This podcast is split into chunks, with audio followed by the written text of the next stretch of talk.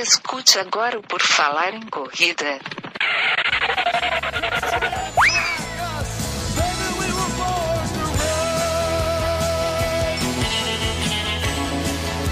Are you ready to run?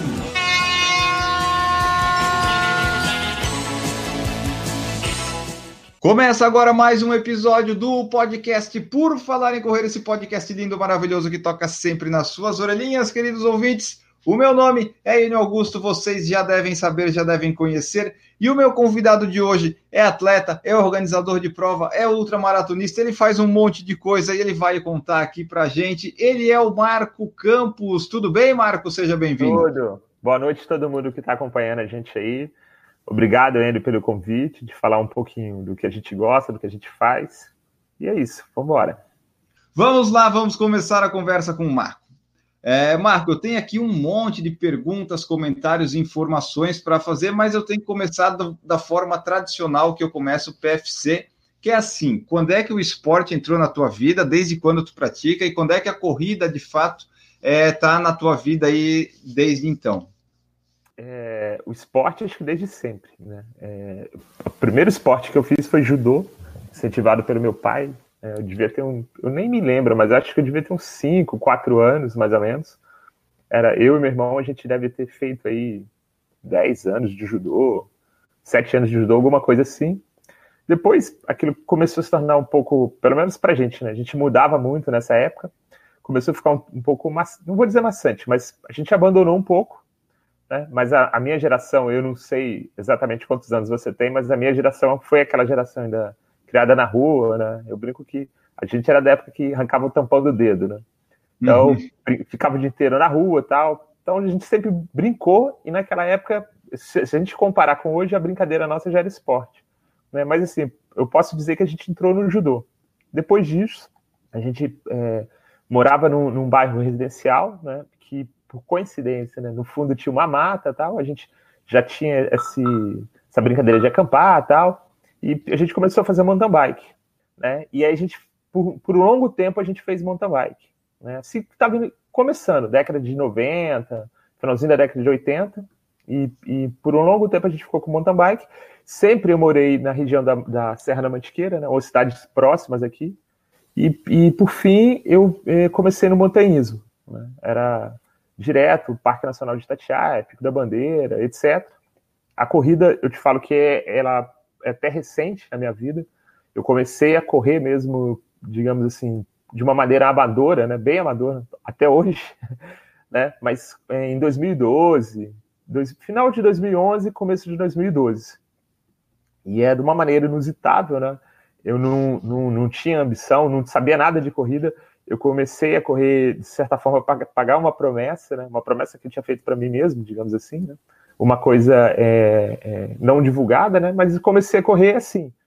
E, e acabou que estou aqui até hoje. Parei com o mountain bike, né? Fiz algumas provas de, do, de Audax, que é ciclismo de estrada, mas montanhismo a gente, eu fiquei um pouco ainda no montanhismo, ainda, ainda faço ainda escalada tal, mas de uma forma bem menos regular.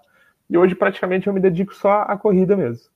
Tenho alguns objetivos em outros esportes, mas praticamente é só corrida mesmo. Tá, e a corrida tu começou com as distâncias curtas, como o pessoal faz, até evoluir para as outras maratonas, ou tu já começou lá correndo bastante? Como é não, que foi? Eu, eu, assim, não, é, como é que eu posso dizer? De extraoficial, né? O meu objetivo, meu primeiro objetivo foi 100 quilômetros. Né? Eu, ah, sim, básico. Eu, eu, eu te falo assim, que eu, eu fiz uma prova de 10 quilômetros na minha vida e duas meia maratonas, que eu me lembro que foi as duas meias maratonas foi dentro do desafio Cidade Maravilhosa. Fora disso, eu só corri 42 para cima. Nunca corri oficial com medalhinha e tal, nunca corri provas.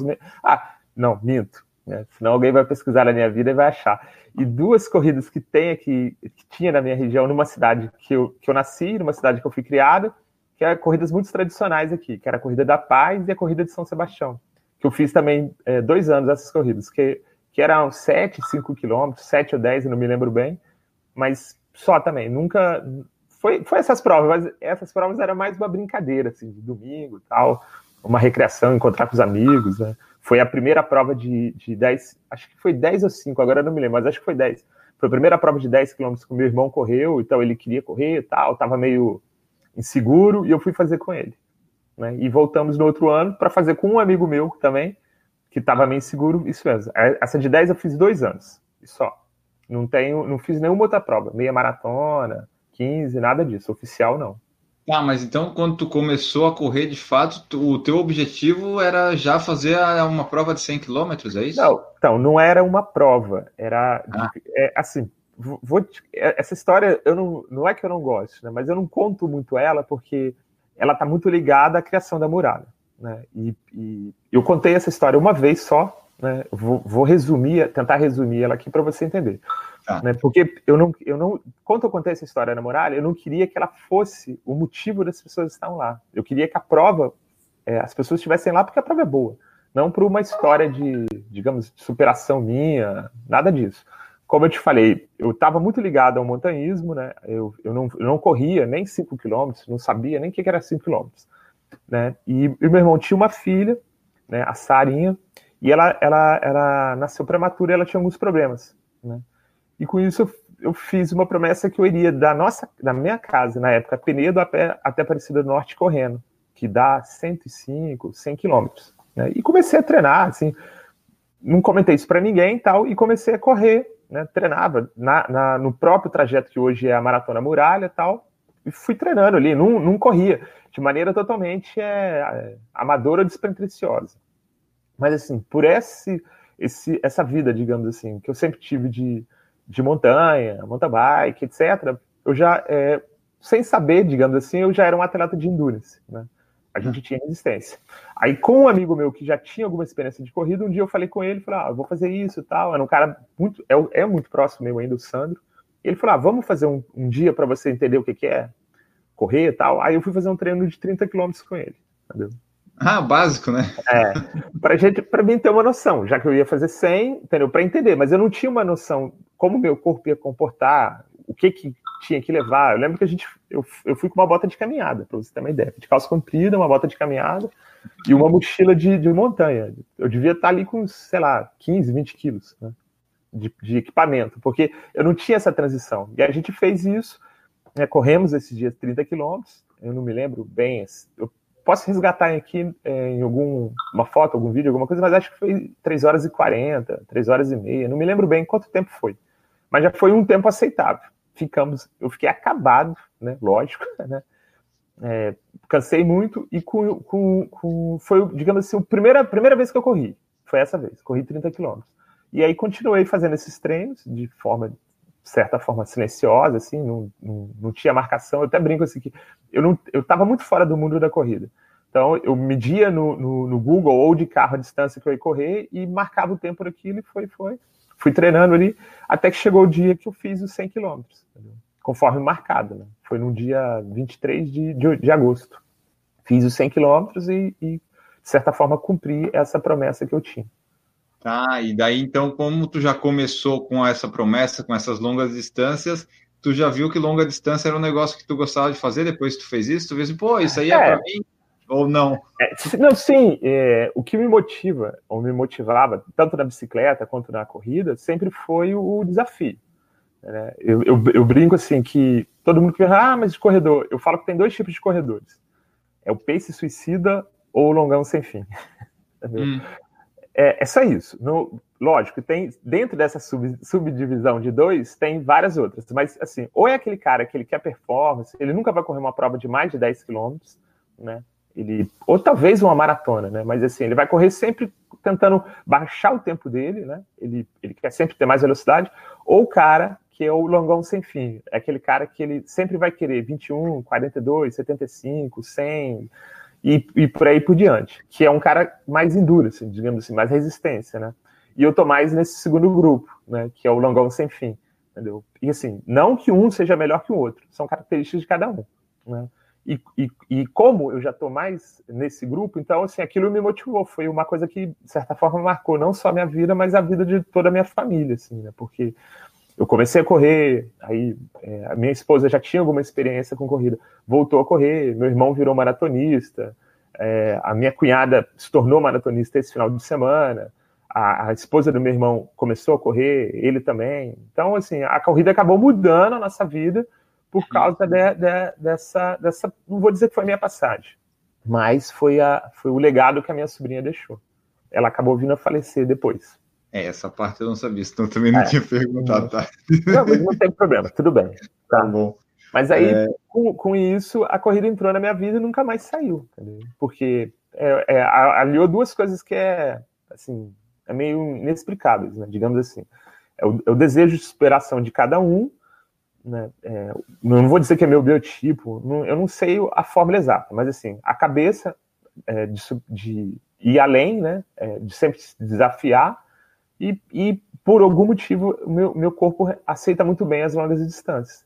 Sim, é porque correr longa distância tem a parte do corpo e tem a parte mental também, né? Porque para aguentar correr, eu tô fazendo os longos para maratona, eu não tô conseguindo fazer os longos de 30 que eu já encho o saco, eu não sei nem como é que ah. tem maratona. O mental é muito importante, né? Não, eu, eu acho assim, é, talvez eu esteja é, vou me metralhar aqui, né? Até porque depois isso vai ficar um, vai ficar na internet para sempre.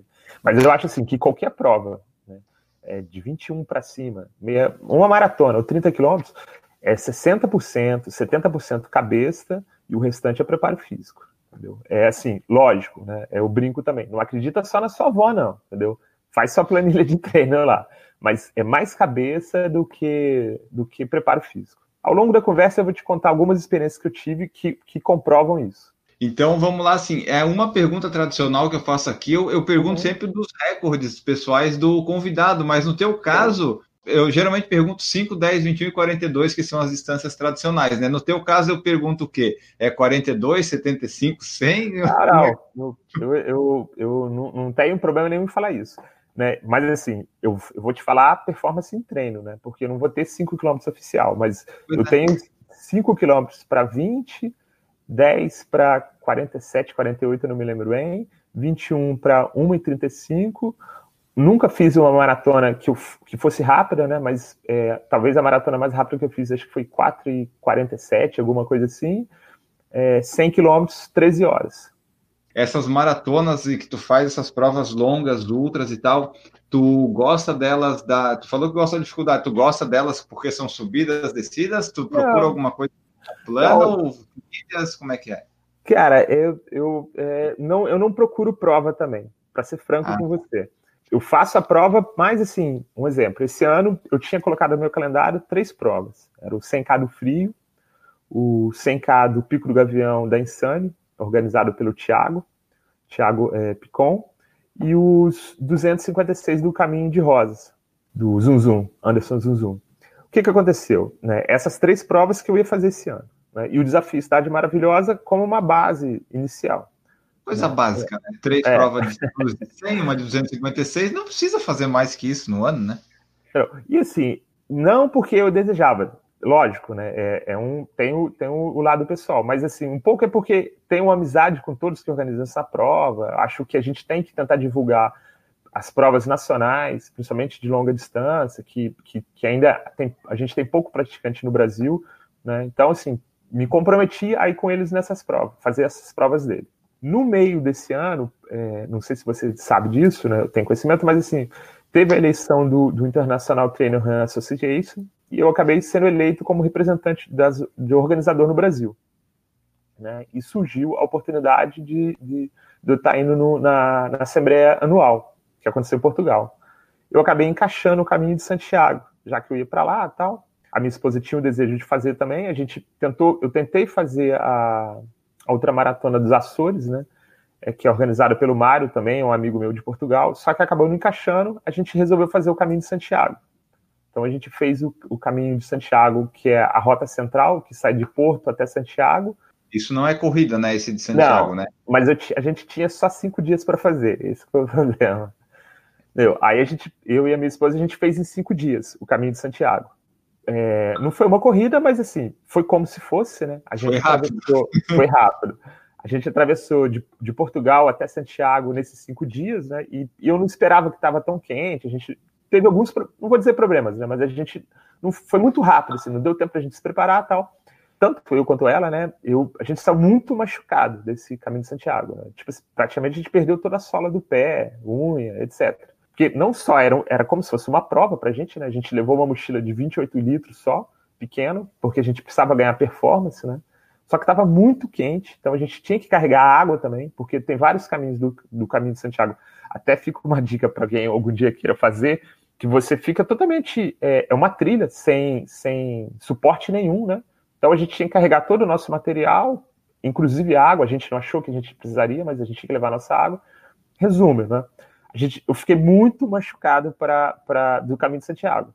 Fiz o desafio Cidade Maravilhosa esse ano, 15 dias depois de a gente ter voltado do caminho de Santiago, meio que só para medir se eu ia conseguir fazer os 100 km do Free, né?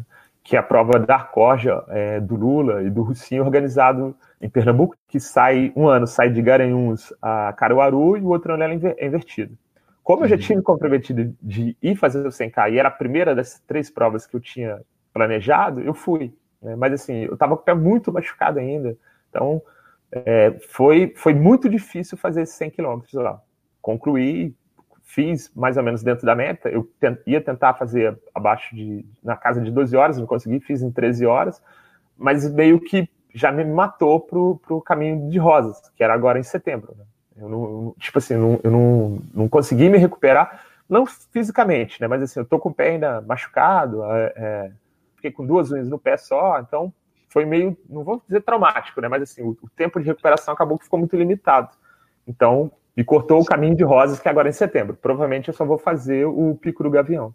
Então, basicamente, gostamos da, das longas distâncias, né? Basicamente. É, sim, sim.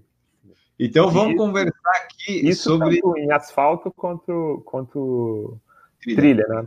É, não é que eu, eu gosto, mas assim, é, aonde eu, me, eu fico melhor lógico, se algum amigo, se você organizar aí, pode me chamar que eu vou. Eu faço 21, faço 10 aí, não tem problema nenhum, entendeu?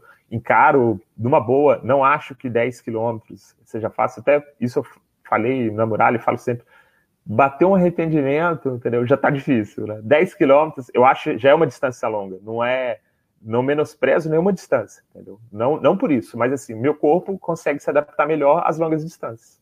Aqui, ó, uma pergunta aqui que o Davi Silva Júnior fez, que eu já vou encaixar aqui. É, eu, ele perguntou aqui, né, nesse intervalo de provas, os seus treinos são longos. Eu queria é, que tu falasse para nós como é que é a tua rotina de treinos, como é que tu treina, porque depois a gente vai falar também das provas que tu organiza e tudo mais, e a gente vai tentar ver como é que tu encaixa os treinos nisso tudo, porque para fazer 100 é. quilômetros, uhum. tu tem que fazer uns treinos longos, imagino eu, né? O Davi, ele correu comigo o 100K do frio. Ele é de Corumbá, é um amigo pessoal também. Mas assim, eu treino muito pouco, para te falar a verdade. Por isso que eu acho assim que vai muito da cabeça. Né? Lógico que você tem que ter um treinamento, não tenha dúvida. Mas eu posso te falar assim, do desafio da cidade maravilhosa para o Sencado Frio, eu não corri nenhum dia 21 quilômetros. Eu, eu faço treinos assim de 5, 7, 10. 5, 7, 10. E sempre para morte. Entendeu? Né? Corro ah, para é morte. Prática, né? né? Então, porque, assim, eu isso eu acredito, não estou falando que seja regra e vale para todo mundo, né? Mas eu, eu na, na, minha cabeça, né, eu já coloco assim, minha cabeça já está desbloqueada para 100 km. O que eu preciso é manter. Então, eu, eu, brinco assim, vamos supor que a gente seja uma faca. A partir do momento que você está amolado, você precisa só deixar o fio dela pronto. Então, assim, o que eu faço é manter é, é, é minha, o, meu condicionamento o ano inteiro. Então, tipo assim, sempre eu vou tentar sair de casa, que seja um treino, correr para 10 quilômetros abaixo de 50 minutos. Hoje, se eu fosse treinar agora, vamos supor, hoje eu não consegui, mas amanhã, se eu for fazer 10 quilômetros, eu vou tentar correr para baixo de 50, mesmo que seja na estrada, onde for. E lógico, podendo encaixar um treino de 21, eu encaixo, mas eu, eu te falo assim, e não é de uma forma arrogante, não, numa boa mesmo, isso vai de cada um. Eu nunca fiz nenhum treino mais de 30 quilômetros. Treinei uma vez, uma vez eu fiz 30 quilômetros, que foi com meu irmão também. Era, ele ia, eu não lembro qual maratona que ele ia fazer, se era maratona do Rio ou se era muralha, não me lembro. Sei que ele, é, ele vamos lá, não vou botar na culpa dele não, mas acho que ele estava um pouco, é, não estava tão confiante. a gente pegou, fez um treino de 30 quilômetros na serra ali, onde acontece a muralha. A gente subiu 15 e desceu 15. Mas fora isso, eu nunca fiz nenhum treino de 30 quilômetros. O máximo que eu fiz foi esse treino de 30. E 21, faço direto também em treino e tal, mas não, não faço treino assim, mas é cabeça e é de cada um, entendeu? Eu respeito muito. Esse ano mesmo, no, no Sencado Frio, aí o pessoal comentando, ah, não, fiz um treino de 70, fiz de 40 tal. Eu até abaixava na mesa, assim, porque eu falei assim, se eu, se eu falar para esses caras que eu nunca, não fiz nenhum treino de 21 para estar aqui, ou eles vão achar que eu sou mentiroso ou muito arrogante, né? Mas isso foi real, e, e assim, hoje, né, por eu estar organizando prova e tal, acabo tendo muita solicitação no Garmin. O pessoal quer seguir, quer ver e tal. E eu posto meus treinos lá e assim, é isso mesmo, entendeu? Eu não, eu não, não, não, não tenho que esconder, entendeu? Mas é um pouco é porque o meu corpo se encaixa muito bem nisso. Gostei dessa ideia de fazer os treinos curtos e mais intensos, né? Sim. né? Pelo menos mantenha afiada a faca, eu gostei desse exemplo. É, é e, e, assim, eu, isso eu penso e falo para todo mundo. É, se você saiu para treinar, não adianta você falar, ah, minha planilha está mandando cinco. Aí você vai lá e vai fazer aqueles cinco só para. Então, era melhor você ter ficado em casa do que decidido para treinar. Então, se você vai treinar, você vai para dar o melhor. Entendeu? Então, sempre eu faço isso. Um exemplo agora, eu vou começar o ciclo, esse ciclo de novo, né? De para 100 km. Então, vou começar de novo como se fosse uma planilha, né? Muita gente treina pela planilha.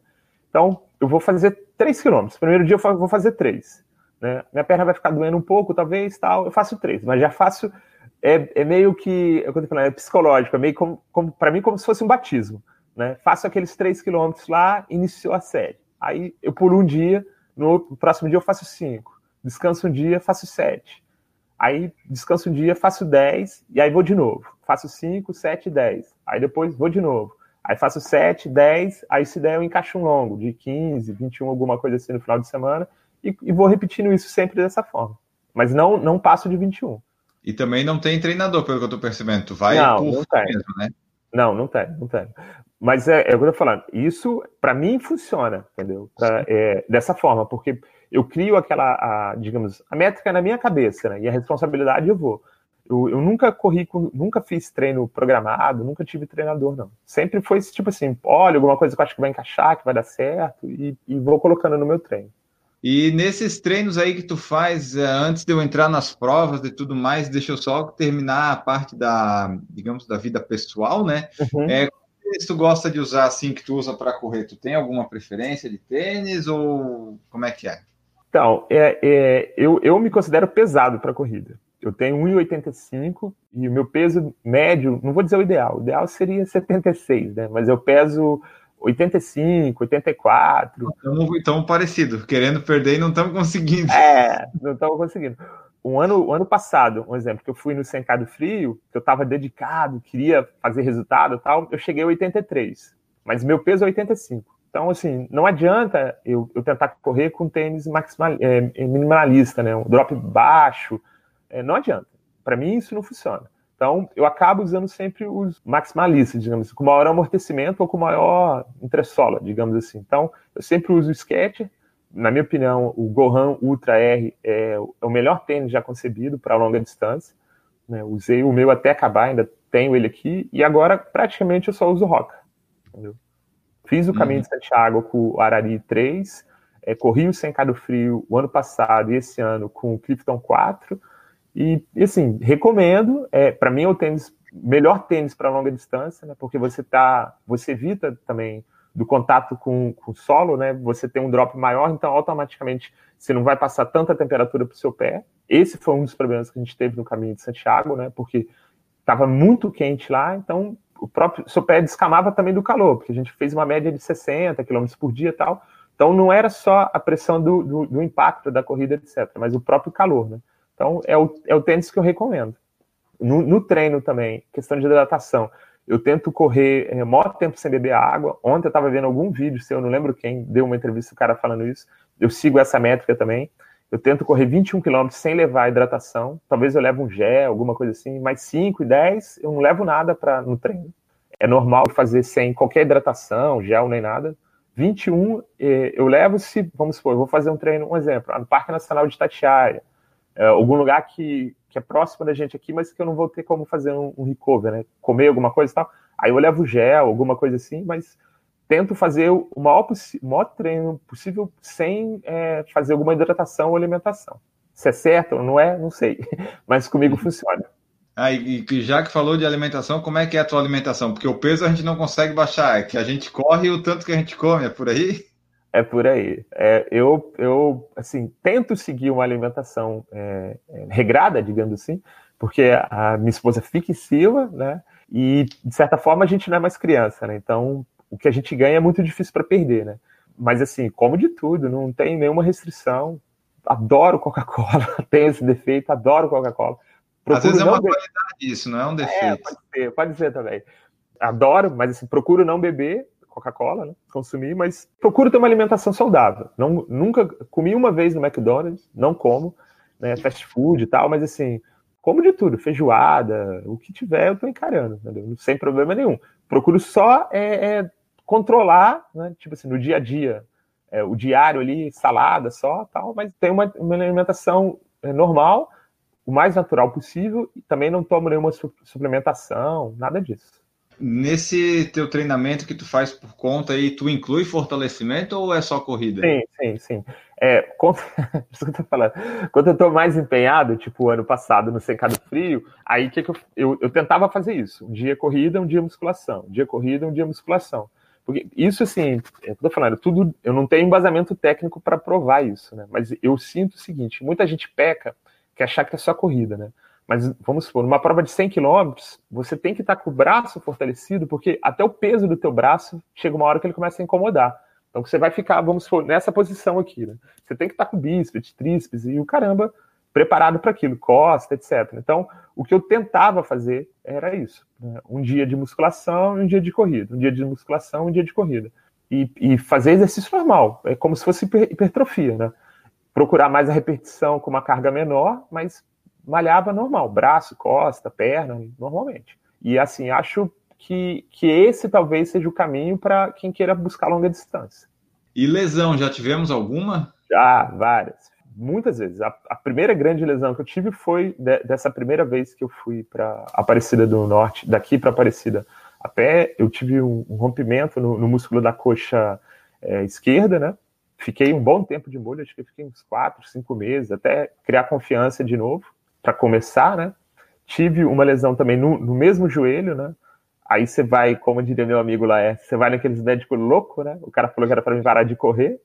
Fiz todo o tratamento que ele mandou, fisioterapia, é, anti-inflamatório, tudo, e depois comecei a correr de novo.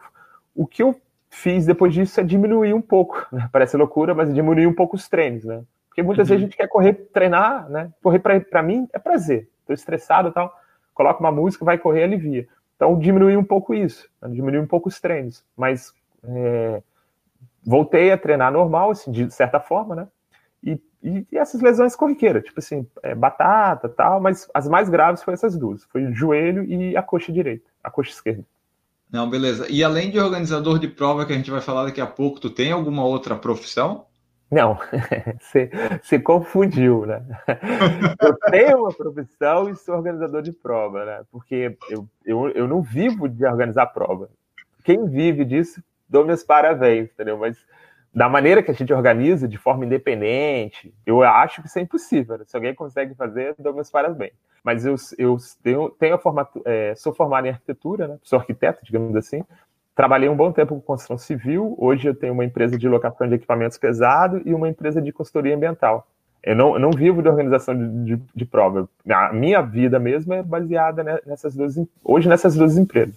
Antes da gente falar das provas em si, das que tu organiza, que são duas provas grandes e interessantes, que os corredores têm cada vez tido mais adesão, uhum.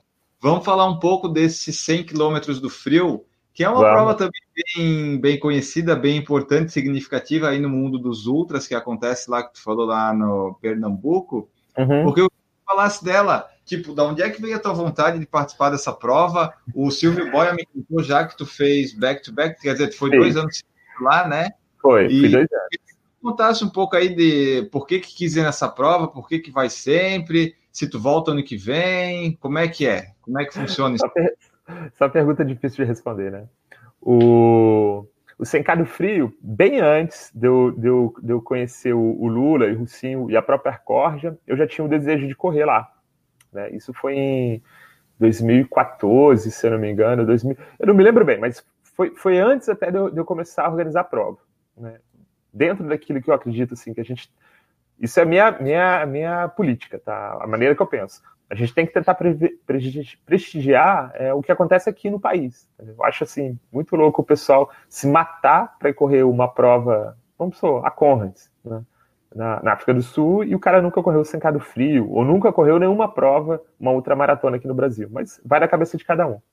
E nesse primeiro ano que eu fiquei sabendo que tinha o Sencado Frio, eles já tinham é, três, quatro edições.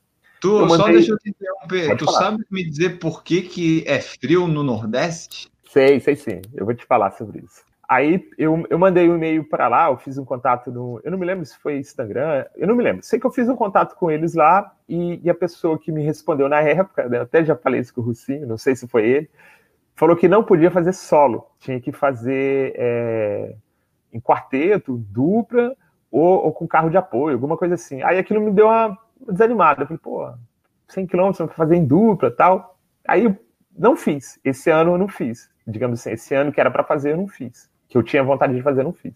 E nisso eu comecei a organizar prova tal. Encontrei com o Lula em alguma prova, que até hoje eu falo para ele que eu não sei. O Lula é o organizador eu já falei isso para ele, eu falei, Lula, quanto que a gente se conheceu? Que dia que a gente se conheceu? Ele também não sabe explicar, se ele souber, fico agradecido, mas porque ele é uma figura cativante. Né? Então a gente acabou se conhecendo. Eu não lembro como eu conheci o Lula, mas a gente se conheceu. E na, e na maratona de Uberlândia, eu não sei se alguém já correu ou se sabe que Uberlândia tem uma maratona, mas tem uma maratona Nilson, lá. Né? É, eu fui correr essa maratona dentro dessa política que eu acredito, né, de correr as provas nacionais. Fui correr lá e lá o Lula falou: ah, agora você tem que ir no Sem do Frio. Eu falei, ah, eu já quis ir lá, mas falaram que tem que correr com dupla, quarteto. Ele falou: não, mas não pode. Você pode correr solo. Se você quiser, pode correr solo. Você pode ir sozinho. Eu falei, mas não foi isso que me falaram tal. E nisso eu falei: ah, pode correr solo? Pode. Então eu falei: então ano que vem eu vou correr o 100k do frio. E aí fui correr o 100k do frio lá. Por que, que é 100k do frio? Que Garanhuns, ele deve estar mais ou menos a 600, 700 metros de altitude. Eu não me lembro bem. Mas no Nordeste é conhecido como a Suíça brasileira, a Suíça nordestina, digo, hum. Suíça do Nordeste, né? Porque é, é alto. E lá, assim, no dia que faz muito frio, segundo o embaixador lá da. O Paulo Picanha, que é o embaixador da Corja lá, chega a 14 graus, 17 graus. É um absurdo para o Nordeste isso. É, então, para o Nordeste é um absurdo. De Garanhuns a Caruaru é conhecida, a rodovia Luiz Gonzaga é conhecida como a Rota do Frio do Nordeste, que é a região, digamos, mais fria do Nordeste como é uma coisa assim, bem regional, a gente aqui do, do, do, Sudeste ou do Sul não entende bem isso lá, quando eles falam Sencado Frio. Mas para eles lá é a região mais fria. Então ficou com esse nome do Sencado Frio. Ah, maravilha. E aí tu foi um ano e decidiu ir o outro? Foi, fui é? um ano. Então, fui o ano passado e me comprometi com ele que eu voltava esse ano. Né? Eu falei, não, eu volto ano que vem e tal, para fazer o back-to-back. -back. Não, você tem que voltar, tem que voltar. E, e, mesmo com esse, não vou dizer problema, né? Mas mesmo vindo do, do, caminho de Santiago, como eu me comprometi com ele, fui fazer a volta. Aí, o ano passado, a gente saiu de Caruaru e foi até Garanhuns. A altimetria é bem pesada, né? Apesar de, de o ganho de elevação ser pequeno, você é um grande tobogã. E esse ano a gente largou de, de Garanhuns e foi até Caruaru. E, a, e é difícil sem caldo frio? Tipo, se alguma pessoa quiser ir fazer assim, tu recomenda? Tu diz, não, tem que treinar, tem que fazer isso e aquilo. O que, que tu pode falar pro pessoal aí? Não, não, não, é, não é difícil. Eu acho que não é difícil, mas tem que querer muito, muito mesmo, entendeu? É uma prova bacana, né? Ela, ela é um pouco diferente do que a gente vivencia aqui, que você tem que tem a, a organização te oferece três pontos de hidratação: 25, 50 e 75. Né? Ué? Mas, e o resto é por conta? Aí o resto é por conta. Você pode fazer de forma independente, você levar a mochila de hidratação, que é o modo Survivor, ou você pode fazer com, com um carro de apoio. No Brasil, isso não é muito comum, mas um exemplo assim, a Beta Water, algumas provas americanas, é, desse, é dessa forma. Entendeu? A organização te disponibiliza três, quatro pontos e o resto é por você. Né? Mas é uma prova é, bem emblemática, né? principalmente no norte lá, e eu acho que até para o Brasil, assim, é, talvez seja uma das outras maratonas mais tradicionais. É o Sencado Frio, o, a Volta do Lago, né, e Bertioga Madesias eu nunca fiz, mas é, são ultramaratonas de asfalto, né, que, eu, que eu digo. São as, as mais emblemáticas, né. Mas é uma prova dura. Eu te falo assim que talvez, eu brinco isso com, com, com eles lá, talvez seja o 100K mais duro do Brasil, porque a condição climática é muito agressiva, você corre o tempo inteiro do lado da, de uma rodovia, de uma BR, com tráfego, o tráfego não é fechado, a gente corre no acostamento ali, né? E você está correndo no Nordeste, né? Então, assim, é, o, o, sol é muito. Quando sai forte, o sol. É, quando sai o sol. Eu, é, tipo assim, eu já tinha alguma experiência que, como a gente falei, eu, eu fui dois anos já, eu fiz a Dutra, 100 km na Dutra, né? Então, é aquele barulho de carro o tempo inteiro, é, é, você não tem ponto de apoio ali, você que tem que fazer seu ponto de apoio, né? Mas é uma corrida, assim, eu acho que para você falar que é ultramaratonista no Brasil, meio que você tem que, pelo menos, carimbar uma vez o sem cado frio. E é diferente também. Uma coisa que a gente tem que saber pesar, que a gente está na região sudeste, né? Você está falando da região nordeste lá. Então, assim, é outro bioma, outra paisagem, né? É tudo diferente. Né? O cara tem que. Eu falo assim: se o cara passar no sem cado frio, o cara é bruto, está preparado para correr qualquer prova. Tá, e dessas provas tu falou que tem que fazer uma vez, pelo menos nas ultras, é o sencado frio, a volta do lago e não, mais? Eu não, eu, não, eu não falei que tem que fazer. Pelo, o sencado não, não, é frio, é acho assim, fazer, né? eu acho assim que são provas né, de asfalto que talvez seja. A Bertioga Maresias eu nunca fiz, tá? Eu, eu sei que ela corre um, trecho em trilha, um, um, terro, um trecho fora de trilha tal, mas eu acho assim que são as provas de ultra de, de distâncias, longas distâncias no Brasil, talvez são as, as mais emblemáticas, né?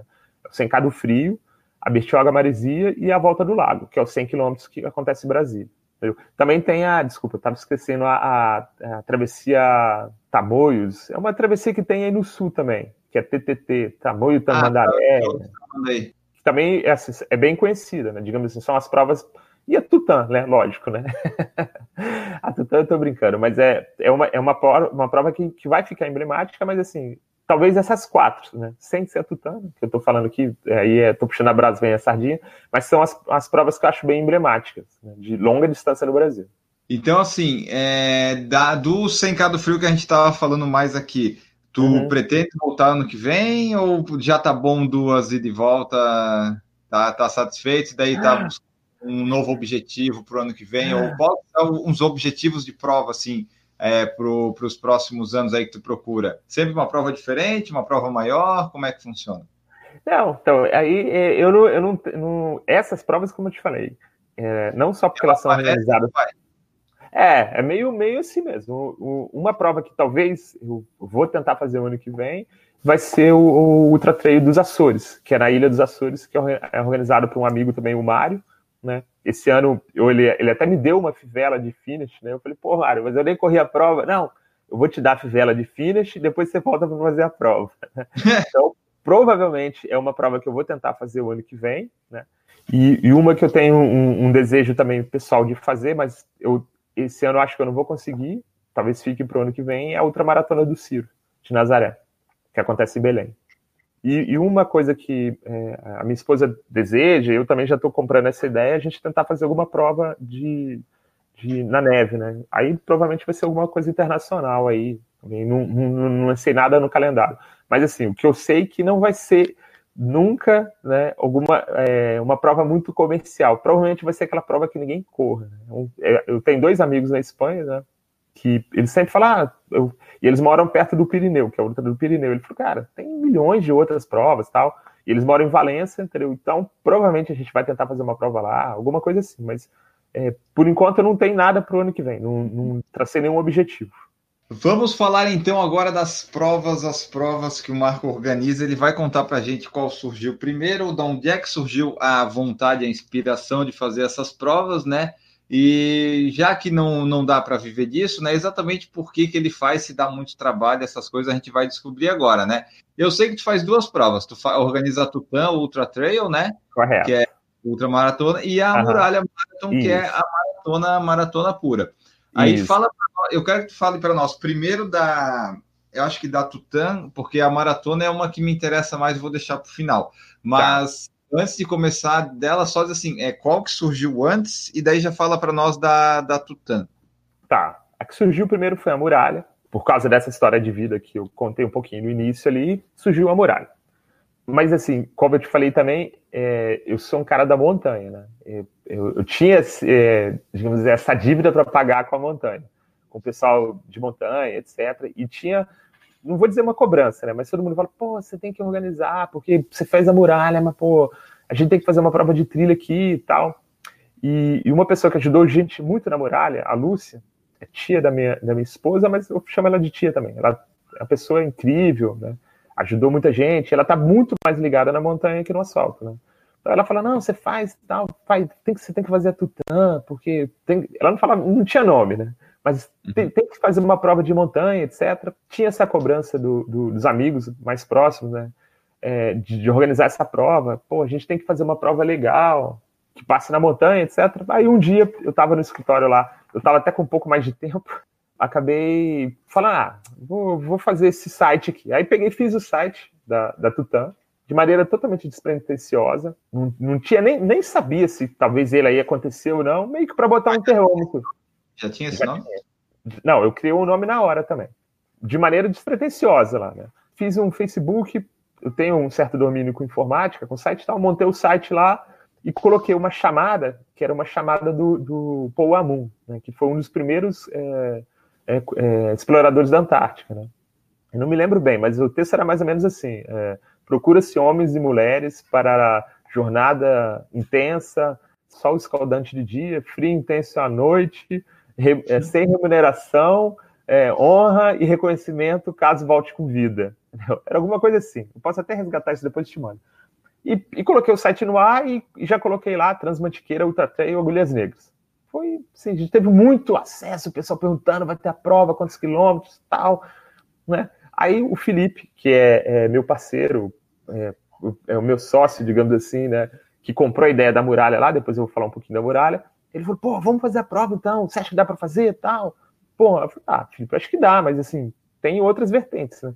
Tem que pedir autorização para o parque, ICMBio, essa história toda que a gente sabe que é muito difícil aqui no Brasil, atualização para passagem em outros parques, o processo é complexo. Eu não sei se a gente vai conseguir. Né? Não, vamos fazer tal, a gente tem. Você consegue traçar o, o, o, as trilhas, o percurso? Beleza. Aí, em 15 dias, mais ou menos, como eu já tinha um conhecimento da região aqui, levantei as trilhas. Né? 42, 75, 100 quilômetros. A gente pediu autorização no parque e tal. Era, é, como eu te falei, eu não sou organizador de prova, não vivo disso, né? Não tinha o conhecimento talvez necessário para aquele primeiro ano, mas a expectativa nossa era boa, a cobrança tal. A gente resolveu fazer a prova. E nisso surgiu a Tutã, entendeu? De uma maneira totalmente despretensiosa. Yeah. O ano passado. O ano passado foi a primeira edição. Mas já a gente já entrou com uma concepção de tentar fazer um negócio legal, né? Demos as nossas, nossas caneladas, eu não vou falar que não. Muita coisa que a gente planejou não aconteceu como a gente queria, e até me frustrou um pouco. Né? No, no, final da, da primeira edição, publicamente pedi desculpa para todos os atletas que estavam lá, pelos nossos erros, né? que eu não vou pontuar todos aqui, mas houve erros, né? A gente usou uma equipe que não era aquela habituada nossa, né? Não estou justificando aqui, mas é para as pessoas entenderem um pouco. Não, não tinha uma, a gente tem uma equipe que sempre trabalha com a gente, a gente optou por contratar uma outra mão de obra, né, que eu não vou citar aqui, mas contratamos essa mão de obra, não funcionou, demos, demos nossas caneladas lá, e meio que o projeto ia para gaveta. Né? E nisso o, o, o, Felipe falou: não, cara, agora a gente tem que ir, tem que fazer de novo, já foi, isso aí é passado, bola para frente. Ele é um cara super positivo. Eu falei: não, eu falei, Felipe, desencana, isso aí toma maior tempo. Entendeu? Encheção de saco da zorra. Pô, é um mês que a gente perde na nossa vida. Eu tenho que abandonar família, empresa. É só problema, isso não dá lucro nenhum são injeção de saco, é todo mundo reclamando, é contrapartida para tudo quanto é lado. Vamos esquecer isso aí. E ele, não, tem que fazer, tem que fazer, vamos de novo, vamos de novo, porra, agora a gente tem que lavar a alma, tem que mostrar que a gente faz, faz. E, porra, pentelhou aquilo, cara, um mês na minha cabeça. Eu falei, ah, tá bom, quer fazer? Então vamos fazer. Aí ele falou, não, e, e, e de, até detalhe, uma frase que é interessante, que ele, que quando eu fui fazer a muralha, né, ele era um cara da balada da noite, ele promovia tinha boate, a vida do cara era totalmente outra. Ele não tinha nada ligado ao esporte. Aí ele falou: ah, primeiro ano na muralha eu comprei tua ideia, agora você tem que comprar a minha. Você tem que fazer a Tutã de novo. Vamos fazer a Tutã de novo. Aí beleza, vamos fazer. E aí a gente foi fazer é, essa edição desse ano. Só que a gente já foi um pouco diferente. A gente colocou nessa equipe de trabalho, mudamos um pouco a forma. E, assim, não, não, não posso falar que a gente foi 100%, mas a gente foi 95%, 90%. Ou conseguimos reverter esse quadro do primeiro ano. A prova foi bem legal aumentou o número de inscritos, a gente colocou alguma coisa que a gente não conseguiu colocar no primeiro ano, por alguns atrasos de licença, etc. A prova virou, foi, aconteceu de forma positiva, entendeu? E aí ele falou: Ó, tá vendo? Você não me escuta, tal, não sei o quê. Mas mesmo assim, deu muita dor de cabeça, porque é um projeto maior que a muralha. A muralha é 42 km por né? Lá você tem é, três distâncias, duas largadas, no mínimo é 20 horas de prova, né? desde a largada do 100 e o final. Então é um projeto assim, muito mais complexo, deu muita dor de cabeça. Entendeu? Eu te falo que tipo assim, é, é infinitas vezes maior que a muralha. E no, no, no, dia que acabou, foi domingo, né? A gente fez a premiação, tal. Na segunda eu falei assim: ó, quem vir falar de Tutã aqui, eu vou virar o cara do avesso. Entendeu? Não vamos fazer nunca mais isso, acabou. E o, o, Enzo, né, que é do programa Folha, o Enzo Amato, é um amigão meu também. Né? Aí ele foi me mandou um áudio falando, pô, cara, eu vi que você não tá, pô, você não tá mais afim de fazer, você tem que fazer mais um ano, pô, é, é a, a, prova que eu quero correr, não sei o quê. Aí eu, eu mandei um áudio para ele, quase deve virar um filme, né? Falei, Enzo, não dá, não encaixa isso na minha vida, é um projeto pô, que não, eu não tenho espaço, eu fico, é, a gente se dedica muito tempo para isso aí, não tem retorno financeiro, é, é para a região é bom, mas para a gente é muito ruim. E estava decidida a não fazer mais a Tutã também, de maneira nenhuma. E aí vem aquela pressão. Ah, faz de novo, não sei o quê, tal. O Felipe animado. Aí o Felipe, não, vamos fazer de novo, tal. Tem um, um grupo de, de, corrida aqui da região, que é o Agulhas Negras Ranas. O Cristiano é, é presidente, diretor, fundador do grupo lá é um parceiro, um cara incentivador aqui. Ele, não, você tem que fazer, porra. E ele foi cortado, tá? Detalhe que ele não concluiu os 100 km. Ele, ele ah, um tem ponto de corte nessas tuas é, provas? É. Todas tem que ter, todas tem que ter pontos de corte. Né? Então ele não, ele não concluiu os 100, 100 km, ele passou mal e acabou ficando no primeiro ponto, no 33, alguma coisa. Aí ele falou: não, você tem que fazer de novo, porque eu não, não concluí, eu quero pegar minha fivela, você tem que fazer essa prova de novo. Aí eu falei, Cristiano, eu nem sei se vai ter de novo, entendeu? Eu só queria, a gente só fez para mostrar que é possível a gente fazer alguma coisa diferente, é, legal, né? Se tratando de, de, prova de montanha, mas acho que a gente não vai fazer mais de novo e tal. E fiquei com isso uns 20 dias decidido a não fazer, entendeu? Mais a Tutã. Ia ser a última edição. Não sei, para alguém talvez seja surpresa, mas é real. Então a gente ficou naquele silêncio e tal. E aí o Felipe foi falando comigo, o Enzo, o Gustavo Maia, também do programa Folha, um amigão. Aí falou: não, você tem que fazer, cara. Porra, bola pra frente, passou, passou, vambora, deu certo, pô. E aí animou, aí a gente acabou, acho que com um mês depois, alguma coisa assim, a gente lançou já as inscrições, praticamente finalizou todas as inscrições e a gente vai fazer mais, mais uma edição da Tutã. Já é certo também. Mas daí assim, é não satisfeito em ter três distâncias, três incomodação, tu vai incluir uma é. de 25 para se incomodar Foi. mais um pouco? Foi, porque, mas o que, que acontece? O, 20, o, o, o 75 e o 100, você tem uma largada numa cidade. É, lá no, você larga, larga na base do parque, Parque Nacional de Itatiaia. Fica. É, hoje eu tô aqui, eu tô falando de Resende. Eu tenho uma casa em Penedo, que é, é, que é um distrito, digamos assim, de Itatiaia, né, e o Parque Nacional fica no município de Itatiaia. A Tutã, o 75 e o 100, ele larga do, de, já de, da garganta do registro, que é a 1.680 metros de altitude já. Né? É uma largada lá, 75 e 100. O 42 ele larga em Visconde de Mauá. A gente viu que dava para encaixar um 21 dentro do 42. Né? Então, assim, a gente continua, de certa forma, com duas provas, né? 75 e 100, 42 e 21. Né? E, e, o que, que aconteceu? Muita gente que corre 42, o cara vai com a família, aquela história com a namorada, com o amigo, com o primo, que não tá correndo os 42. Mas assim, volta a falar, eu sou suspeito para falar que eu sou um dos organizadores, né? Mas ficou encantado com a prova, com o percurso, etc. Ah, mas vocês têm que botar 21, tem que botar 21, né? Pô, é.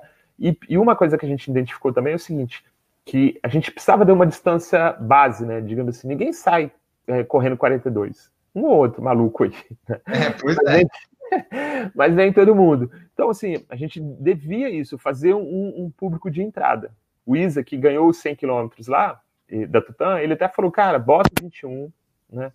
Existia uma pressão para a gente botar 100 milhas, que é 100, 160 quilômetros, mas está fora de cogitação. A gente falou que não, não vai colocar essa distância. Aí ele falou: você tem que fazer o contrário, você tem que colocar 21, porque você tem que fazer a base da tua pirâmide. Né? O cara corre 21, 42, 75.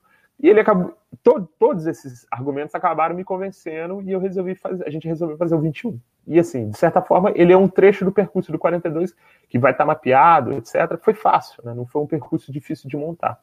Mas falando em face difícil, é, tô, esses percursos, imagino que 42, 75 e 100 não estejam muito mais muito fáceis, né? Mas esse de 21 é tranquilo para o pessoal se animar aí, né? Não é um percurso difícil, né? não, não é, é 21, mas é 21 de montanha, né? É, ele, o percurso forma isso aqui, é uma pirâmide mesmo, entendeu?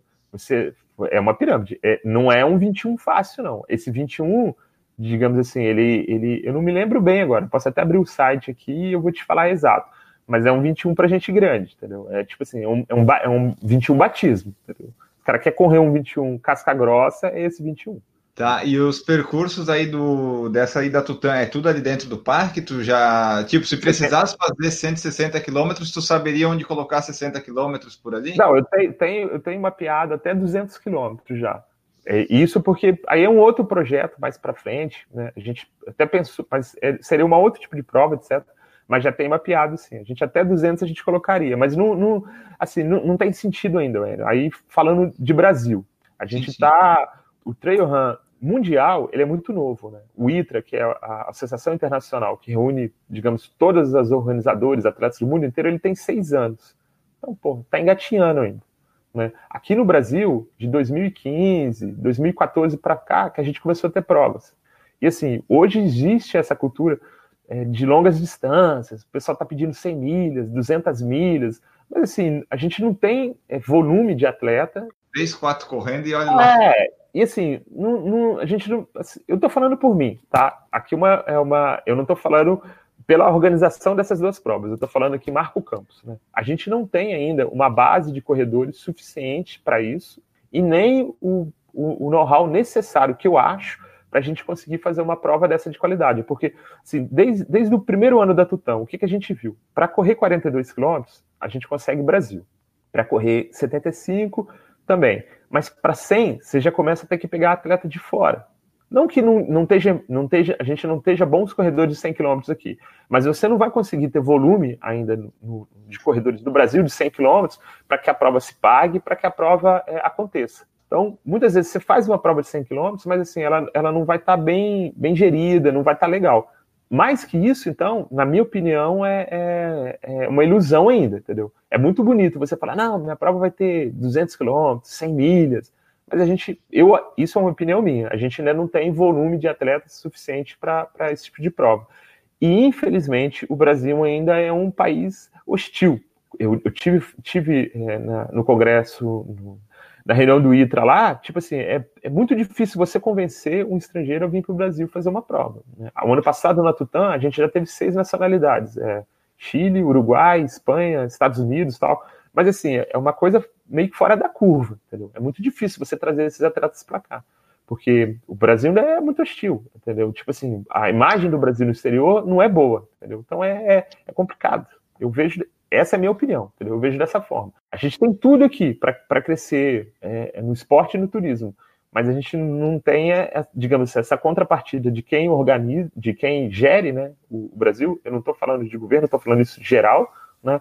E, e, a cultura do esporte ainda no Brasil é muito rasa, né, muito recente, principalmente de, de corrida de montanha.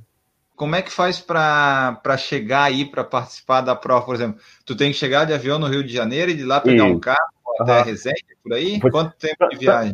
Tanto para Muralha quanto para Tutã, você pode chegar é, de avião para o Rio ou São Paulo, aí é Dutra direto, a gente. É, Visconde de Mauá está a 30, 35 quilômetros da Dutra, Penedo está a 6 quilômetros. Então, você tem que chegar. A porta de estrada para estrangeiro ou para quem está vindo de outras regiões do Brasil é Rio São Paulo. Né? É, São Paulo você vai ter 300 quilômetros de carro e Rio você vai ter 150 a rede hoteleira que comporta, né, esse é um dos motivos da gente é, fazer essas duas provas aqui. A gente tem uma rede hoteleira farta aqui, já são dois pontos turísticos, né, Penedo e Visconde de Mauá, né, ou você pode vir de ônibus também, descer na rodoviária de Resende, pegar um Uber ou algum táxi, você vai gastar aí 40 minutos para Visconde de Mauá, 50 minutos e 20 minutos para Penedo. Mas assim, todas essas informações que eu estou te passando aqui é válido a gente conversar, mas elas estão no site, como chegar, qual o caminho, para que você tomar rede de hotéis, a gente dá todo esse suporte lá. Essa prova da Tutã, ela larga e chega no mesmo lugar que a muralha, eu sei não, que é diferente, né? É, só os 42 e os 21 vão largar e chegar no mesmo local. Os 75 e os 100 não. A gente tem a base em Visconde de Mauá, a gente oferece, a organização tem um transporte é, de Visconde de Mauá para largada, que acontece na, na entrada, digamos assim, na Estrada Parque de Itatiaia, né, que, é, que já está na divisa com Rio e Minas, eles fazem todo o, o circuito e chegam em Visconde de Mauá. Entendeu? A largada é meio assim, não comparando, né? Mas é tipo o Trataí do Mont Blanc. Né? Você larga de um lugar e chega em outro. Tá. É, o importante é ter esse transporte, né? Para daí o pessoal. Sim, não, a gente tem, tem transporte, tem transporte. Quem, quem quiser optar pelo transporte, tem a opção do transporte. Se a pessoa, vamos supor, é daqui da região, é de, de, alguma cidade próxima, Itamonte, Itatiaia, Resende, alguma coisa, vai que ele quer ir com a família na largada tal, ele pode subir de carro também. Falamos da Tutã, que acontece em abril, depois a gente vai, ele vai, o Marco vai falar dos sites e tudo mais para vocês entrarem. Agora vamos falar da prova que ela é mais antiga, acho que é mais conhecida, o pessoal gosta, as inscrições se esgotam, são limitadas, é uma prova, é, tem características diferentes, e daí eu quero que fale um pouco para nós da muralha, quando é que o ano, desde quando que ela existe e quais são as características dessa prova. Então, a muralha a gente vai, é, esse ano a gente foi para a quarta edição, é, relativamente recente até, um ano a gente sobe, né, que larga de Penedo e vai para Visconde de Mauá, e outro ano a gente desce, de Visconde de Mauá para Penedo. É uma maratona pura, só tem 42 quilômetros, é uma altimetria bem pesada até, a altimetria também está exposta no site lá. Essa foi a, a, prova que me colocou como organizador de prova, né? Eu brinco que eu não sou organizador de prova, sou o cara que não corre no outro dia, né? Porque todo mundo vai correr, eu, eu não vou correr, né?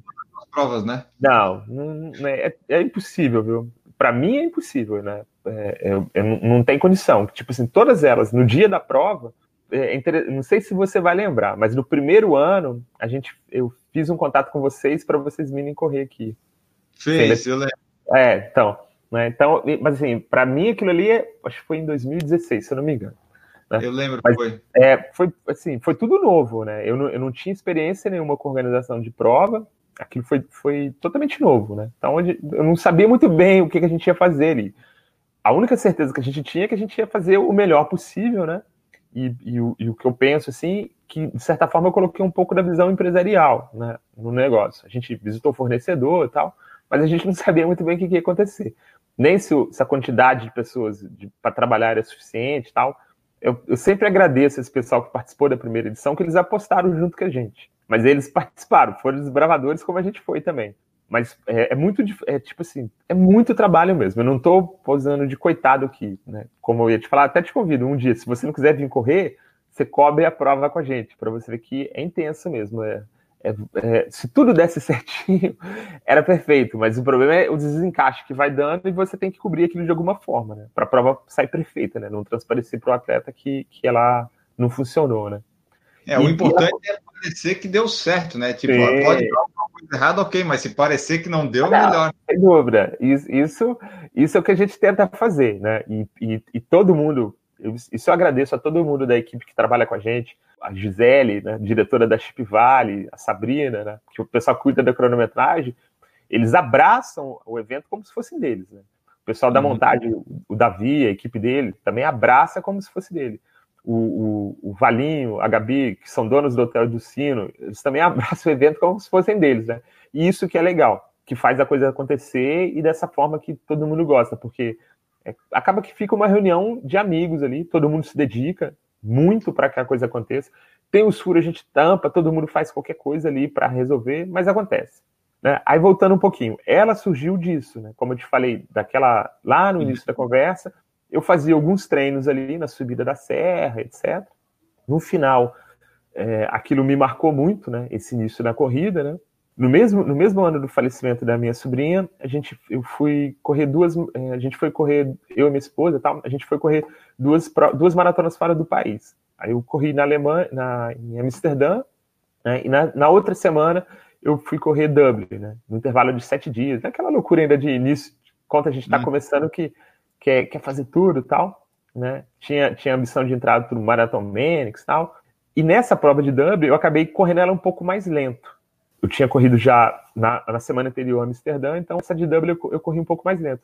E era uma prova de subida e descida, né? É, tipo assim, você dava largada, 3 km você pegava uma subida dentro de um, de um parque, assim, um frio absurdo. A gente subia 5 km e tal. E eu acabei correndo com o pessoal mais de trás, né? E, e, um, um, dos atletas que estava correndo era uma família, corria também já empurrando um triciclo. Eles eram dos Estados Unidos tal. E aquilo ali mexeu muito comigo. Né? A, a possibilidade de fazer uma maratona sem performance, né? O pessoal ali atrás correndo por que, que, como que eu posso dizer, queria terminar a prova, né? E foi muito legal. E eu voltei meio com essa ideia para o Brasil. Continuei fazendo alguns treinos ali, né? lembrava do, do, do, de tudo que eu tinha passado naquela serra ali e desse legado que a, que a, que a minha sobrinha tinha deixado da corrida, na nossa, da minha vida tal. E, e falei, ah, vamos tentar, vamos fazer, pô, eu vivenciei isso aqui, foi muito bacana, etc. E surgiu a ideia. Aí num dia também peguei fiz o projeto da muralha, como é que seria, né? Fiz, é, tinha, já tinha mapeado mais ou menos a altimetria, fiz no, no, no, uma apresentação. Na época, a secretária de turismo era, era, a Roberta, que hoje ela trabalha na Associação de, de Hotéis aqui de Resende. Né? Apresentei para ela, falei, oh, Roberta, estou querendo fazer isso aqui, você acha que a gente consegue apoio, fechar a rodovia? Né? Aí ela, pô, mas você acha que vai funcionar? Falei, cara, vai, o Brasil vai vir aqui, a gente faz o, eu consigo fazer o marketing disso, a gente tenta tal, contei toda a história para ela do que, que era a prova. Ela meio que comprou a ideia ali, falou assim, não, vamos tentar, eu consigo autorização aqui, você consegue em Resende e tal, vamos tentar. Procurei o cara, o rapaz, o engenheiro que era diretor do DR, o cara me recebeu muito bem na época tal. Aí fui apresentar a ideia para ele e falei assim, ó, tem um problema aqui, eu tenho que fechar a rodovia, né? Expliquei para ele toda a história, né? Eu lembro de direitinho, ele falou assim, meu amigo, deixa eu ver se eu entendi. Você quer fechar uma rodovia uma, uma, uma, que liga duas regiões turísticas do município do Rio. É, só por ali? É uma rodovia única? Não tem caminho É uma rodovia única. Não tem, o caminho alternativo você vai gastar duas, três horas a mais na estrada de terra.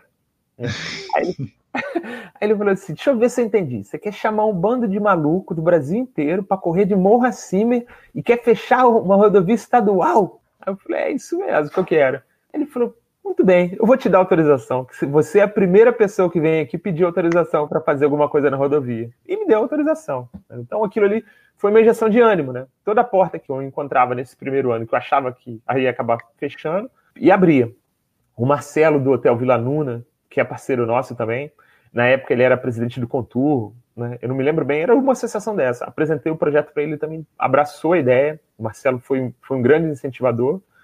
Só que eu não, não entendia nada de evento. Eu tinha a parte técnica. Né? E nisso, o, o, Felipe, na época, eu tinha uma construtora, tinha acabado de construir a casa dele e tal. Sabia que ele mexia com evento e tal. Apresentei o projeto para ele. Né? Falei, ah, vai isso aqui e tal, mas você acha que é viável? Eu falei, não, acho que é viável, a gente consegue fechar a rodovia. Fizemos as planilhas loucas lá, de custo, etc. Né? E, e ele comprou a ideia. O Felipe acabou comprando que foi essa parte do evento forte, digamos assim. Eu tinha a parte técnica, ele tinha a parte do evento. E, e, e, uma coisa que é válido, que ele, ele comprou a ideia de fazer um negócio bem feito. Em nenhum momento ele, ele se apegou em, só em valores financeiros. Né? Ele falou, não, vamos fazer assim, tem que botar uma tenda tal. E eu, com essas minhas ideias maluca, a única coisa que eu falei com ele foi, oh, eu quero cerveja no final, tem que ter cerveja no final. Aí ele, você acha que o cara vai correr 42 km para beber? Eu falei, eu bebo, você acha que quem vai vir aqui não vai beber? E a gente já, no primeiro ano da muralha, a gente já colocou cerveja no, no final. Uhum. O cara chegava lá já ganhava uma, uma cerveja, né? E, e, outras coisas que a gente foi colocando, a questão de medalha, tal, né? Outros, outros detalhes da prova, né? E, e, e acho que o que valeu mais foi essa aproximação, porque como eu, eu vivenciava a corrida no meu dia a dia tal, né? É, muita gente que, que veio correr a prova, de certa forma, me conhecia, né? E aí a coisa virou o primeiro ano, tipo assim, pô, foi, foi espetacular, né? Não, não um evento em si, mas o resultado final a gente colocou, atingiu o objetivo que a gente queria, e nisso já empolgou a gente para o segundo ano. Aí a gente já conseguiu autorização para colocar 300, 400 atletas, não me lembro bem, mas a gente já colocou. Aí, pô, já foi fantástico, né? O ano da descida foi, foi mais fácil para a gente organizar, porque a gente já tinha o, o que a gente tinha errado no, no, no primeiro ano, a gente fez o segundo com, com mais coesão, tipo assim, mais, mais seguro do que a gente estava fazendo. Fomos trocando os fornecedores, sempre trabalhando para tentar melhorar. Aí, o ano passado, a gente fez o, o, segundo ano da subida, já consolidado. A gente colocou, acho que, 500 atletas, eu não me lembro bem, né? isso de finish, na prova. E, pô, foi fantástico, né? Aí, no segundo, no, no, acho que no segundo ano, a gente já teve todos os estados presentes. Né? Se eu não me engano, no segundo. Eu não tenho certeza se foi no segundo ou no terceiro. Mas já teve todos os atletas presentes. E aí, pô, foi motivador pra caramba. E esse ano a gente fez a descida. A gente colocou 618 atletas finish em maratona pura, não tem outra distância. já teve todos os estados de novo, teve um francês, um chileno e mais um, argentino, se eu não me engano. Eu conversei com os dois lá na, na, na chegada, mas eu, eu, eu, me lembro a nacionalidade. Sei que era um francês e um, um, chileno, se eu não me engano, entendeu? Então a prova cresceu, mas cresceu.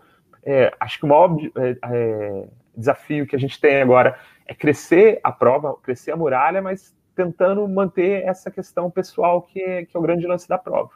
Que é de todo mundo se conhecer, né? É que o pessoal brinca, né? Que e como eu falei, em si são poucos corredores de longa distância no Brasil ainda, né?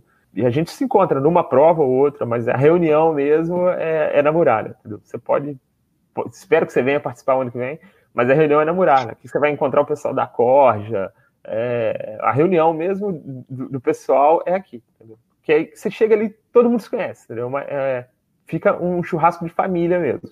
Lógico que a prova tem as características dela lá. A gente encerra a prova com seis horas, né? Tem a mítica da prova lá, mas o clima é muito familiar, né? porque meio que todo mundo se conhece. Sentimento de companheirismo, o cara tá meio atrasado, você puxa ele ali, vamos terminar tal, que faz a prova ser o que ela é. Tá, é tipo, tu falou limite seis horas, se a pessoa chegar com seis horas e um segundo, tu diz, não, tu é meu amigo, mas não vai dar, volta o ano que não, vem. Não, vai dar. E assim, é, é, é, o que eu falei esse ano e sempre repito. Eu não vou, eu não, eu não, eu não vou mudar as regras do jogo no meio do jogo.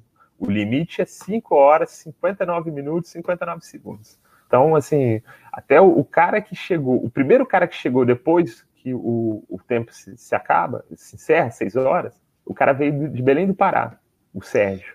Um dia antes, no sábado, eu fiquei conversando com ele por horas, né? Falando para ele que eu queria ir para Belém do Pará, correr o ultramaratona do Ciro, participar do Ciro Nazaré e tal. E ele tem uma função lá que eu não me lembro bem, acho que é guarda de corda, alguma coisa assim. Aí ele falou: você vai, você vai ficar na minha casa. Entendeu? Você pode ir, você fica lá, eu vou te botar na corda, você vai puxar o ciro tal. E é uma coisa que eu sonho. E no outro dia eu tive que cortar o cara. Agora você imagina como é que foi isso. Entendeu? Ele chegou e eu falei: Sérgio, você tá fora, cara. Você não tá na prova. Você fez com 6 horas e 32 segundos. Aí, porra, ele, de um coração enorme, agradeceu, falou que a prova foi fantástica, a gente deu o microfone para ele falar lá e tal. Eu falei assim, beleza, agora qual que vai ser depois, né? Aí ele falou assim, ó, e tá de pé tudo que eu falei, tá? O combinado aqui foi esse e tá combinado. Não, mas eu não sei se eu vou para lá, né? Mas ele, ele absorveu isso muito bem. Nem todo mundo absorve com o coração. Mas a pessoa que participa, ela já tá sabendo. Em tese, ela já leu tá o regulamento. Sim, né? já tá sabendo, já tá sabendo. É muito difícil. É muito difícil, porque eu entendo, eu, eu, eu corro aqui é, maratona também. Entendeu? Você já chega ali desgastado, é uma prova super dura. Você já chega, assim, o nível do seu estresse já tá lá em cima por tudo que você viveu naquele dia. E assim, você não vai levar uma medalha para casa, né?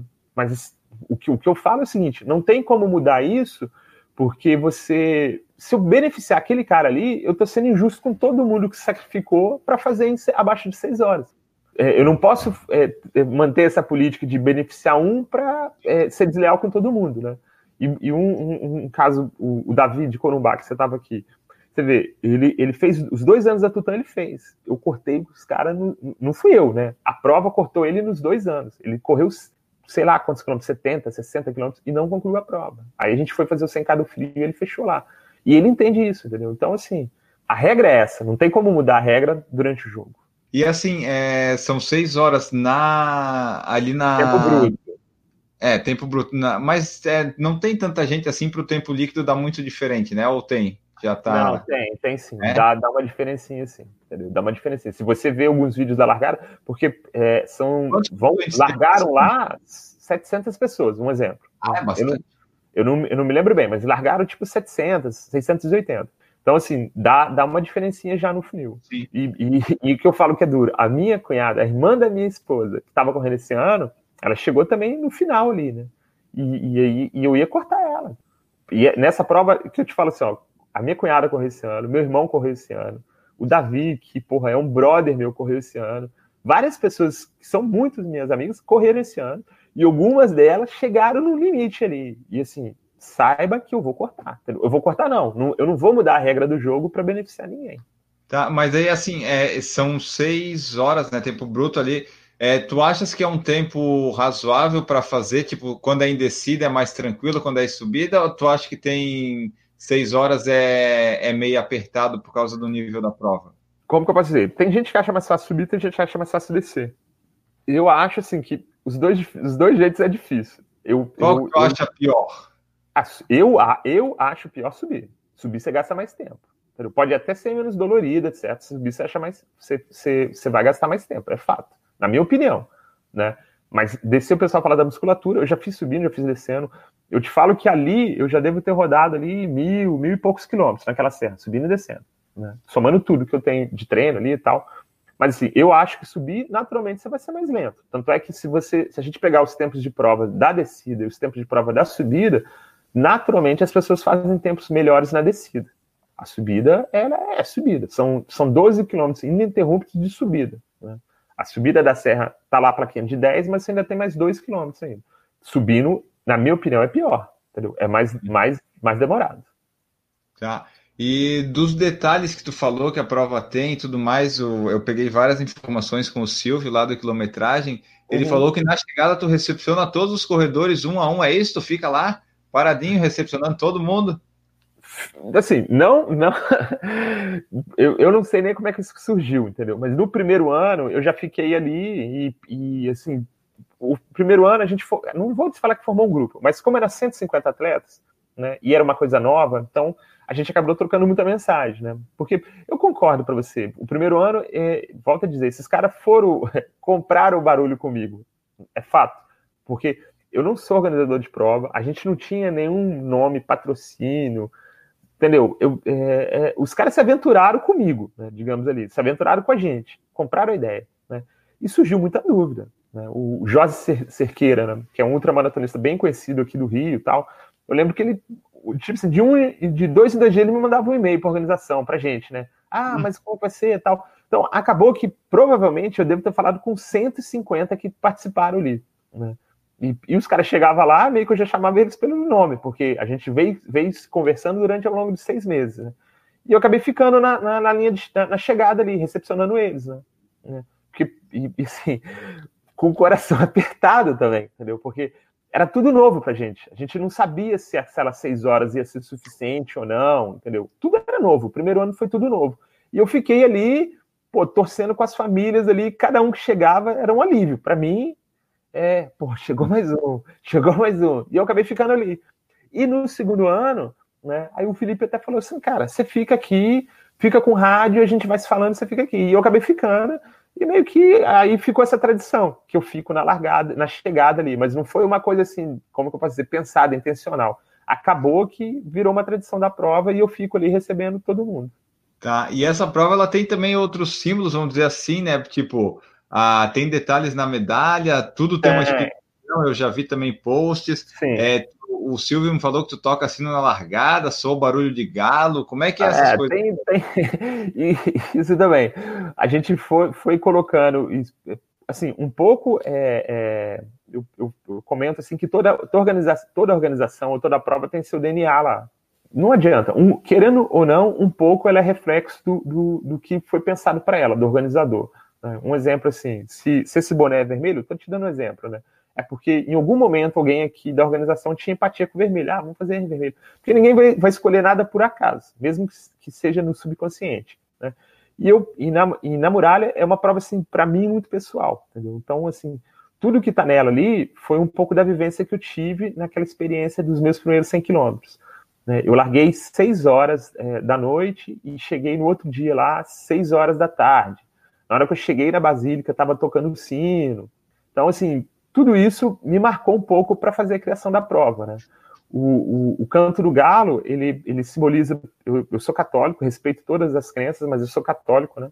O canto do galo, ele, ele, ele, ele simboliza um amanhecer, né? Uma nova chance que a pessoa tem de, de um novo dia, né? Então, o, ele, o, o galo canta para falar isso, ó ele está cantando aqui para te, te, alertar. Né? Você tem a oportunidade de escrever tua história de novo aqui. É uma nova chance que você vai ter. Então a gente colocou esse canto do galo, o sino, etc. Todas essas, essas simbologias da prova, de certa forma, é um pouco do, do que eu penso, né? do que eu acredito que eu coloquei nela, né? e para dar um significado também, não ficar uma medalha vazia só com o nome da prova. Né? Então, assim, a maratona em si é uma modalidade esportiva que se originou de uma lenda. Né? Então, assim, acho que a gente tem que, tem que exaltar isso, né? Não só correr os 42, mas entender que, que é uma coisa fantástica, né? Ninguém sabe se aquilo ali é verdade, né? Ou não, é uma lenda, né? E a gente está correndo os 40, os 42 quilômetros por causa desse cara, de Fidípides, né? Então a gente tem que tender, colocar um pouco mais do que simplesmente correr na prova. Né? Então tudo, tudo isso que está na prova é um pouco do que eu acredito, um pouco de, da, da minha vida, né, que está ali, do que eu acredito, que, que eu acho que é interessante para a prova, a gente colocou nisso aí. Na medalha, nos números, etc. Tá, e assim, o Silvio me falou também que a Muralha envia uma carta para todos os inscritos convocando é. os corredores, isso é verdade? É verdade. A gente, o, o isso, eu, isso eu faço. É, a primeira empresa que eu, que eu, que, eu, tinha de locação de equipamentos, né, todo final do ano eu escrevi uma carta, tanto para os funcionários quanto para todo mundo que passou aquele ano com a gente ali. Tanto de agradecimento como de motivação, né, para o cara. Pô, a gente se relacionou durante um ano nosso objetivo ali era o mesmo, né? Era, era de ter sucesso, é, conseguir ali o sustento para nossas famílias, tal. Então era uma, uma forma de aproximar mais a gente e eu, eu levei isso para a muralha. Eu acho assim que é uma forma de dar boas-vindas para todos aqueles atletas, entender que cada um deles é, é, é único na, na, constituição do evento, né? Você imagina um, um castelo de cartas. Não tem uma carta mais importante que a outra, né? Esse é um dos motivos que eu também fico na, acabei ficando na chegada ali para a gente todo mundo ter o mesmo valor. E, e, um, e uma, uma forma de agradecer eles ali, de incentivar. Então, tipo assim, eu penso essa carta todo ano para escrever, eu, eu, não, eu não consigo mandar para cada um específico, né? Mas assim, eu penso de uma forma coletiva que, uhum. que toque o coração de todo mundo ali, que ele é importante para a gente, desde o primeiro quanto do último, e a gente manda assim, manda uma carta para cada um dos atletas inscritos. Né? Esse é um dos, dos motivos que a gente precisa de um longo tempo de preparação, tipo assim, é, é complicado isso. Né? Você mandar uma carta para cada um, muita carta volta, a gente coloca no, no, no, no e-mail de novo. Voltando a falar da Chip Valley, né? A, a Gisele é, e a equipe dela também é fantástica. A Gisele ela, aí ela falou: Marco, tem 50 aqui que não tem endereço, não sei o. Aí eu falei, Gisele, então desencana, não tem, não tem, não tem como. Não, você me permite, eu vou ligar para os 50, 50, sei lá, nem sei quantos que era, né? Vou ligar para cada um pegando o endereço. Falei, Zé, deixa disso. Não, eu vou ligar, eu faço questão. Eles têm que receber essa carta. De alguma forma eles têm que receber. E ela ligou para o Brasil inteiro, porque era gente de todo o Brasil, entendeu? Era Amazonas, Acre, Belém, Rio Grande do Sul, Rio, São Paulo. Ela ligou para cada um desses 50, 100, eu não lembro quantos que era, mas era muita gente, entendeu? Porque o cara muitas vezes faz a inscrição lá, ele não coloca nem o nome dele direito. Então, uhum. fica um alerta para todos vocês aí, tá? Preencham o formulário de forma correta, tá? erra tamanho de camisa, endereço, CPF, RG, né? Então faz aquilo, porque de certa forma também aquilo nunca foi pedido para ele, né? Então, vai vendo, coloca o endereço. Ela ligou para todo mundo e, assim, acho que todo mundo, quem não recebeu, foi por algum motivo do correio, mas nosso empenho é total para que todo mundo receba essa carta. Teve gente que achou que será que era golpe essa ligação? Sim, sim, muita gente achou que era golpe. Muita gente achou que era golpe. Era assim, você falou, mas foi real. Aí mandava e-mail para a organização perguntando: falou, ó, tem uma mulher me ligando aqui, falando que eu estou inscrito na muralha, que ela quer me mandar uma carta. É golpe isso? Falei, não, não, é porque você não preencheu o seu endereço correto. Se você tivesse preenchido, não tinha acontecido isso, tá? Aí o cara acabava passando o endereço para ela. Aconteceu sim, aconteceu sim. E, e até eu não quis, a gente não optou por não criar esse alarde, tipo assim, fazer uma mensagem no Instagram falando que teria essa ligação, porque senão muita gente ia esperar essa ligação, sendo que a carta dele estava a caminho. E isso aconteceu sim. Você foi bem colocado, aconteceu. É, essas informações todas que eu vou colocando aqui é tudo o Silvio que vai me passando. Sim, o Silvio, sim. É, o Silvio é, um grande, é um grande parceiro nosso quero que tu fale para mim, é o período que ela acontece, eu acho que é geralmente agosto, né? Tu vai falar certinho, Sim. falar do número de vagas, se tu pensa em aumentar, se dá para aumentar, se essa inscrição é por sorteio ou se é por ordem de chegada, tá. se tu pensa tá. em eventualmente um dia colocar uma distância alternativa. Vamos lá, vamos falar um pouquinho da data. O primeiro ano que a gente fez a muralha, eu, eu fiz o projeto em abril. Né? Em abril que, que deu estalo, a gente, eu falei, ah, vamos, vamos fazer o projeto e tal. E como eu falei, eu, aí eu fui conversar com, a, com o pessoal do turismo da região, Secretaria de Turismo, etc. A gente perguntou qual que era um, um, um mês ruim, era agosto e tal, para o turismo. Qual que era o pior dia? Era o, o terceiro final de semana é, de agosto, depois do Dia dos Pais. E aí a gente falou, então tá bom, então vamos criar o evento para ir. Para mim foi super positivo, porque o que me motivou a fazer tudo isso foi acontecendo no dia 23 de agosto. Então, para mim, encaixou, foi perfeito. e marcamos a data. Em abril a gente já lançou. Ia ser no terceiro final de semana de agosto. Por nossa sorte, né? Foi em 2016, tava ia acontecer a maratona, a Olimpíadas do Brasil. Sabe que dia que caiu a maratona? 23. Caiu no dia da prova. Aí eu lembro que o Gustavo Maia aí falou assim: Cara, você não vai mudar a data da prova? Eu falei, mas por que, Gustavo? É no dia da maratona olímpica, cara. Você acha que alguém do Rio vai sair para correr a muralha, sendo que ele vai poder ver a maratona olímpica? Eu falei, cara, agora deixa o lá, deixa o pau quebrar, meu amigo. Se é para competir com alguém, vamos começar já em cima. Ah, vamos lançar a prova no dia da maratona olímpica. E não vamos mudar. Aí ele falou, mas você tem certeza? Eu falei, eu tenho, não vamos mudar, não vou mudar. Entendeu? Quem quiser vir correr a muralha, vem correr. Quem quiser ver a maratona olímpica, vê. Não tem problema, não vou mudar. Então, tipo assim, por que, eu tô te falando isso? Desde o primeiro, primeiro ano da prova, a gente passou por muitas dificuldades. Essa foi uma delas. Mas a gente não mudou. E a gente colocou que ia ser sempre essa, o terceiro final de semana de agosto. Né? A gente nunca mudou. Em todas as edições, na próxima que vai ser, a gente segue aquele cronograma que já foi estabelecido no primeiro ano. Até brinquei com você. Né? Muita gente vai achar que a gente está fazendo essa conversa agora por algum fato que aconteceu, etc. Mas não, tudo isso já estava combinado e foi feito dessa forma abertura das inscrições, entendeu? A mesma data, lançamento do tema do próximo ano, 15 dias após a prova. A gente segue um, segue um, um, um digamos assim, um roteiro, né? Datas já são pré-estabelecidas. A data da prova para o ano que vem, terceiro domingo de, de agosto, vai cair no dia 16, se eu não me engano. Abertura das inscrições, dia 7 de outubro, uma segunda-feira. Limite de prova. Eu acho assim, esse ano a gente vai colocar 850 vagas. Né? Eu, eu, eu, sei que tem muito mais gente correndo na prova do que isso, mas a gente não tem, eu, não é que a gente não tem, mas eu, eu, eu penso que a nossa estrutura ainda não está preparada para receber mais gente que isso. É, se a gente colocar mil pessoas, provavelmente a gente teria que fechar as duas pistas. Né? A gente não, não, não vai conseguir essa autorização, ou o evento não vai acontecer da forma que a gente quer, entendeu? Então a gente vai tentar manter esses 850 se a gente conseguir colocar 850 atletas, vai ser ótimo. Mas se a gente colocar 800, 650 de novo, tá perfeito. Mas o, o, o número de inscritos a gente conseguiu para 850 e a gente vai manter 850. Sobre outra distância, não. A muralha nunca vai ter outra distância. Ela sempre vai ser uma maratona pura. Ela sempre vai ser 42 quilômetros e não vai ser uma outra maratona. Muita gente fala, ah, você tem que fazer subindo e descendo. Não, ela não vai ser subindo e descendo. Ela vai ser um ano subindo, um ano descendo. Sempre vai ser 42 quilômetros, é uma maratona pura. Não vamos mudar isso também, não.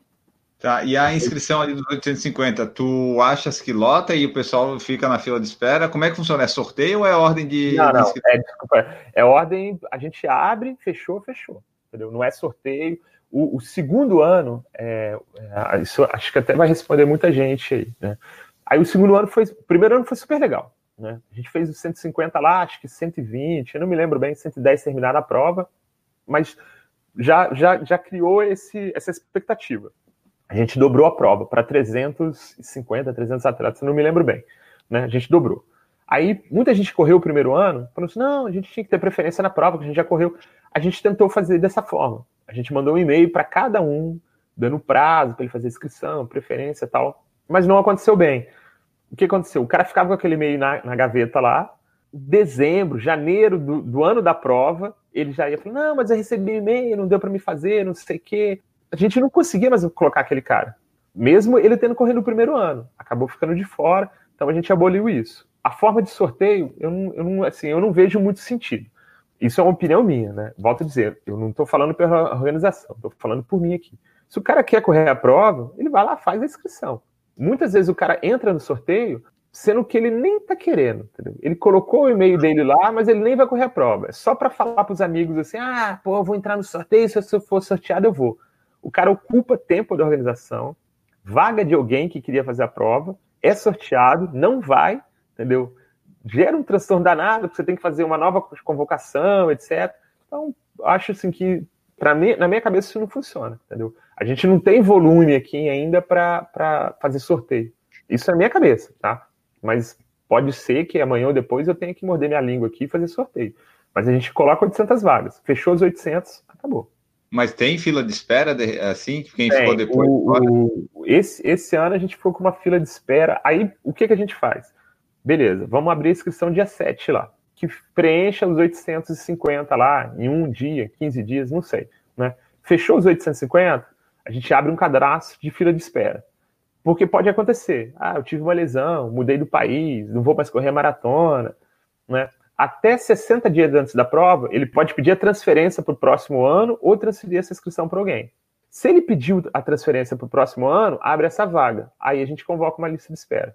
Esse ano a gente ficou com 820, 819, 800 pessoas na lista de espera. Uma muralha de espera. É, uma muralha de espera. Ficamos com uma muralha de espera. Isso fora os convocados, tá? Que a gente convocou muita gente na lista de espera. Eu não tenho certeza, não, mas acho que foi de 80 a 120, entre transferência e vaga que abriu. Em resumo, não tem sorteio.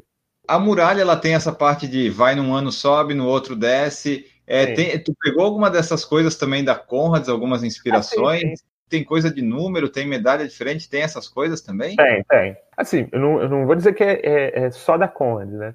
Como eu te falei, assim, se, se tem alguma maratona que lembra a gente, é, o que me inspirou, de certa forma, um pouco foi a, a, maratona de Dublin, né? Tem outras maratonas de subida aqui no Brasil, a Graciosa, que é na sua região aí, a Up Rio, etc. Mas, lógico, a Conrads foi, de certa forma, foi uma inspiração. E mais que isso, como eu te falei, não, a gente não tem um projeto só de uma corrida, né? A gente tem, esse ano a gente ajudou de 10 a 12 instituições de caridades é, com, a, com o evento. A gente queria fomentar também o turismo numa, numa região, numa época do ano que é ruim. Né? Então, o que, que a gente ficou acordado? Com Penedo e Visconde de Mauá. Um ano a gente vai subir, tentar fazer arena de chegada, colocar o ônibus é, que prestigie quem fica em Penedo, e no outro ano a gente vai fazer o contrário. Fazer arena de chegada, etc. Colocar o ônibus para quem está em Visconde de Mauá. Para balancear, de certa forma, um ano o turismo em Visconde de Mauá, um ano em Penedo. E lógico, é o, é o mesmo, o mesmo é, é, digamos assim, modelo, de, modelo que acontece a Conrads, né? subindo e descendo. As medalhas de, por tempo como a gente não tem premiação por categoria, a muralha só é, é premiação bruta, só geral, né? Digamos assim, masculino e feminino, não tem por categoria. Então, qual é a maneira que eu achei da gente tentar prestigiar todo mundo? Vamos fazer medalha diferente por tempo, entendeu? Então, assim, como a gente não tem a categoria, esse ano, até a gente pensou em colocar, acabou que a gente não colocou. O ano que vem, como a prova está maior agora, talvez a gente vai colocar a premiação por categoria. Mas é uma forma, assim, de prestigiar o cara também. Você fez um tempo melhor, os 10 primeiros, medalha de, de ouro daí para diante medalha de prata, etc. E tem os números também diferentes? Tem, os números também. Isso é, é uma forma assim, como, como o primeiro ano, o número amarelo. Primeiro ano que você corre a muralha, o número amarelo. O segundo ano que você vai estar tá tentando o, o que a gente fala, um jargão aí na, na corrida, né? Não fui eu que, que inventei também, o back-to-back, -back, né? O vai e volta, né? Numa tradução livre. Aí você vai correr com o número branco. E você fazendo o ano de subida e o ano de descida, você ganha essa terceira medalha que vai te, é, te confere que você fez um ano subindo e um ano descendo. Tem que ser consecutivo. Né? Você tem que fazer um ano subindo, um ano descendo, consecutivo. Não adianta você fazer um, esse ano subindo, daqui cinco anos você volta para fazer o ano descendo, etc. Daí por diante, se você voltar é, mais de três anos na prova, depois do back-to-back, -back, você vai correr com o número vermelho até a sua décima tentativa. Na sua décima tentativa de conclusão, você vai correr com o número preto. Você correndo 10 edições da muralha efetivas, né, digamos assim, concluindo dentro do prazo, você ganha um número, um outro número, né, que eu não vou falar agora aqui, mas eu já até comentei isso no Congresso Técnico, né, para criar um pouco de expectativa, mas você não paga mais a inscrição da prova. Pode correr a prova quantas vezes você quiser, ao mesmo estilo da Conrad, né, mas sempre você vai correr com aquele seu número. E beleza, um exemplo, o cara correu 10 edições, correu 15, 20, não vai correr mais maratona, ele pode pegar esse número e transferir para um herdeiro, que a gente fala, né, um sucessor dele. Aquele primeiro ano que o herdeiro for correr, ele corre com o número que, foi, que ele foi herdado, né, e depois ele vai em busca do dele. Uma forma de prestigiar, entendeu? Eu, eu, eu vejo assim, muita gente fala que é fidelizar, mas não é. é, é o esforço do cara tem que ser prestigiado, é, lembrado, honrado ali. Vou falar de novo do Jorge aqui. O Jorge Cerqueira, acho que já é 15 não me lembro. Ele correu todas as edições da Maratona do Rio, tem todas as medalhas e tal. E, assim, se ele quiser correr o ano que vem, eu não estou criticando, não estou falando nada, mas assim, ele vai ter que ir lá fazer a inscrição dele normal. Ele passa no meio da multidão normal, ninguém sabe que ele está correndo a quinta, a décima sexta edição da maratona dele, entendeu? Então, assim, é uma forma de prestigiar o cara. E as medalhas por tempo da mesma forma. Como a gente não tem premiação por categoria, a gente optou por fazer medalha por tempo.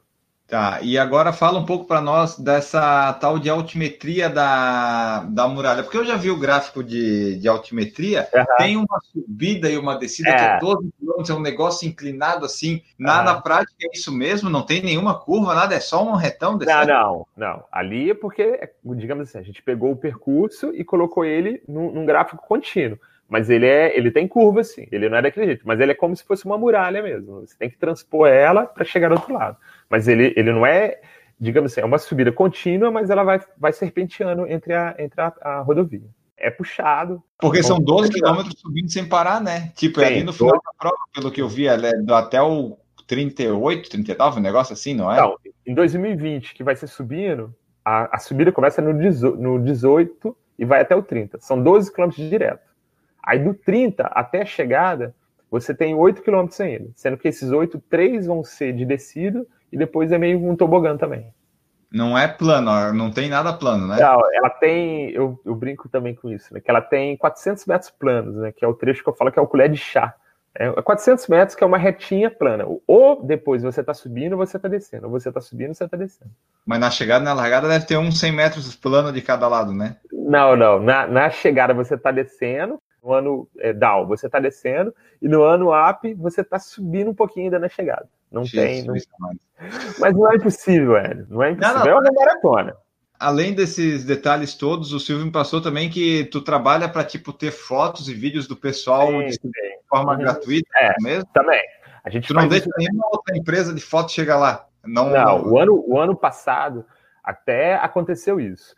Eu não vou falar empresa de foto aqui, mas assim, os caras, uma empresa sem escrúpulo nenhuma, botou três caras de moto no percurso, né? E assim, o pessoal tá correndo lá, passou um cara tirando foto, você vai perguntar de qual, da onde ele é. Então o pessoal tirou, fez pose e tal, e o cara começou a vender essas fotos. A gente teve que praticamente acionar ele judicialmente para parar com isso. Eu não sei se ele conseguiu vender alguma foto. E assim, porra, eu acho isso errado demais. Quem quer fazer, eu respeito, não tem problema nenhum. Mas tá lá, a gente monta um circo que é a prova, né? Trabalha Tem que falar inteiro. contigo, pelo menos, né? Com a organização. O cara vai lá ma, é, malandramente, tipo assim, ah, não, mas eu trabalho do fotógrafo. Não é o trabalho dele. A gente tinha nossa equipe, ainda gerou um estresse danado, que eu achei que a nossa equipe estava vendendo foto. Peço até desculpa pro Bruno. Já... Nossa, o estresse que o Bruno Filmes é o, é o cara que faz a cobertura pra gente. Fez esse ano, entendeu? Gerou um estresse imenso, porque é uma coisa que eu sou totalmente contra, entendeu? E colocar as fotos para vender gerou um estresse danado. Entendeu? Mas a gente não faz isso, a gente nunca vendeu e a gente nunca, pelo menos enquanto eu estiver aqui, né?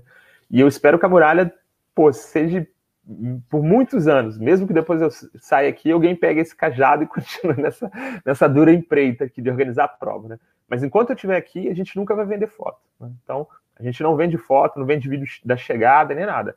O que acontece é o seguinte: tira as fotos lá, Pode ser que uma ou outra não saia é, perfeita, o cara não saia da pose que ele queira, mas todas elas são disponibilizadas de forma gratuita, sem legenda, sem nada no site. Vídeo da chegada, mesma coisa. A gente não cobra por foto, não cobra por vídeo e nunca vai cobrar. Enquanto eu estiver aqui, não vai cobrar.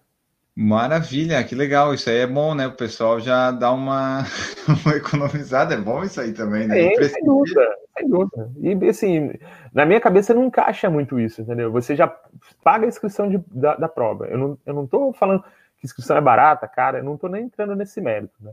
Mas assim, é, é uma coisa que a organização acho que pode oferecer, a gente oferece aqui, entendeu? Não tô falando que a nossa, a nossa inscrição é cara nem barata, não tô falando isso é, é, é o preço que a gente consegue para entregar o produto que a gente tem, entendeu? Não estou julgando quem tem patrocínio, quem não tem, entendeu? Não estou julgando isso. Aqui a gente faz, como eu falo, a gente faz de forma independente. Se, se amanhã ou depois a gente falar assim, ó, a prova vai ser 5 horas da manhã, ela vai ser 5, estou dando um exemplo, né? A gente tem autonomia para decidir, decidir tudo aqui. A gente não tem apoio de. O apoio que a prefeitura dá são as autorizações, a guarda municipal, etc. Mas a gente não tem incentivo, digamos assim, financeiro de nenhum município.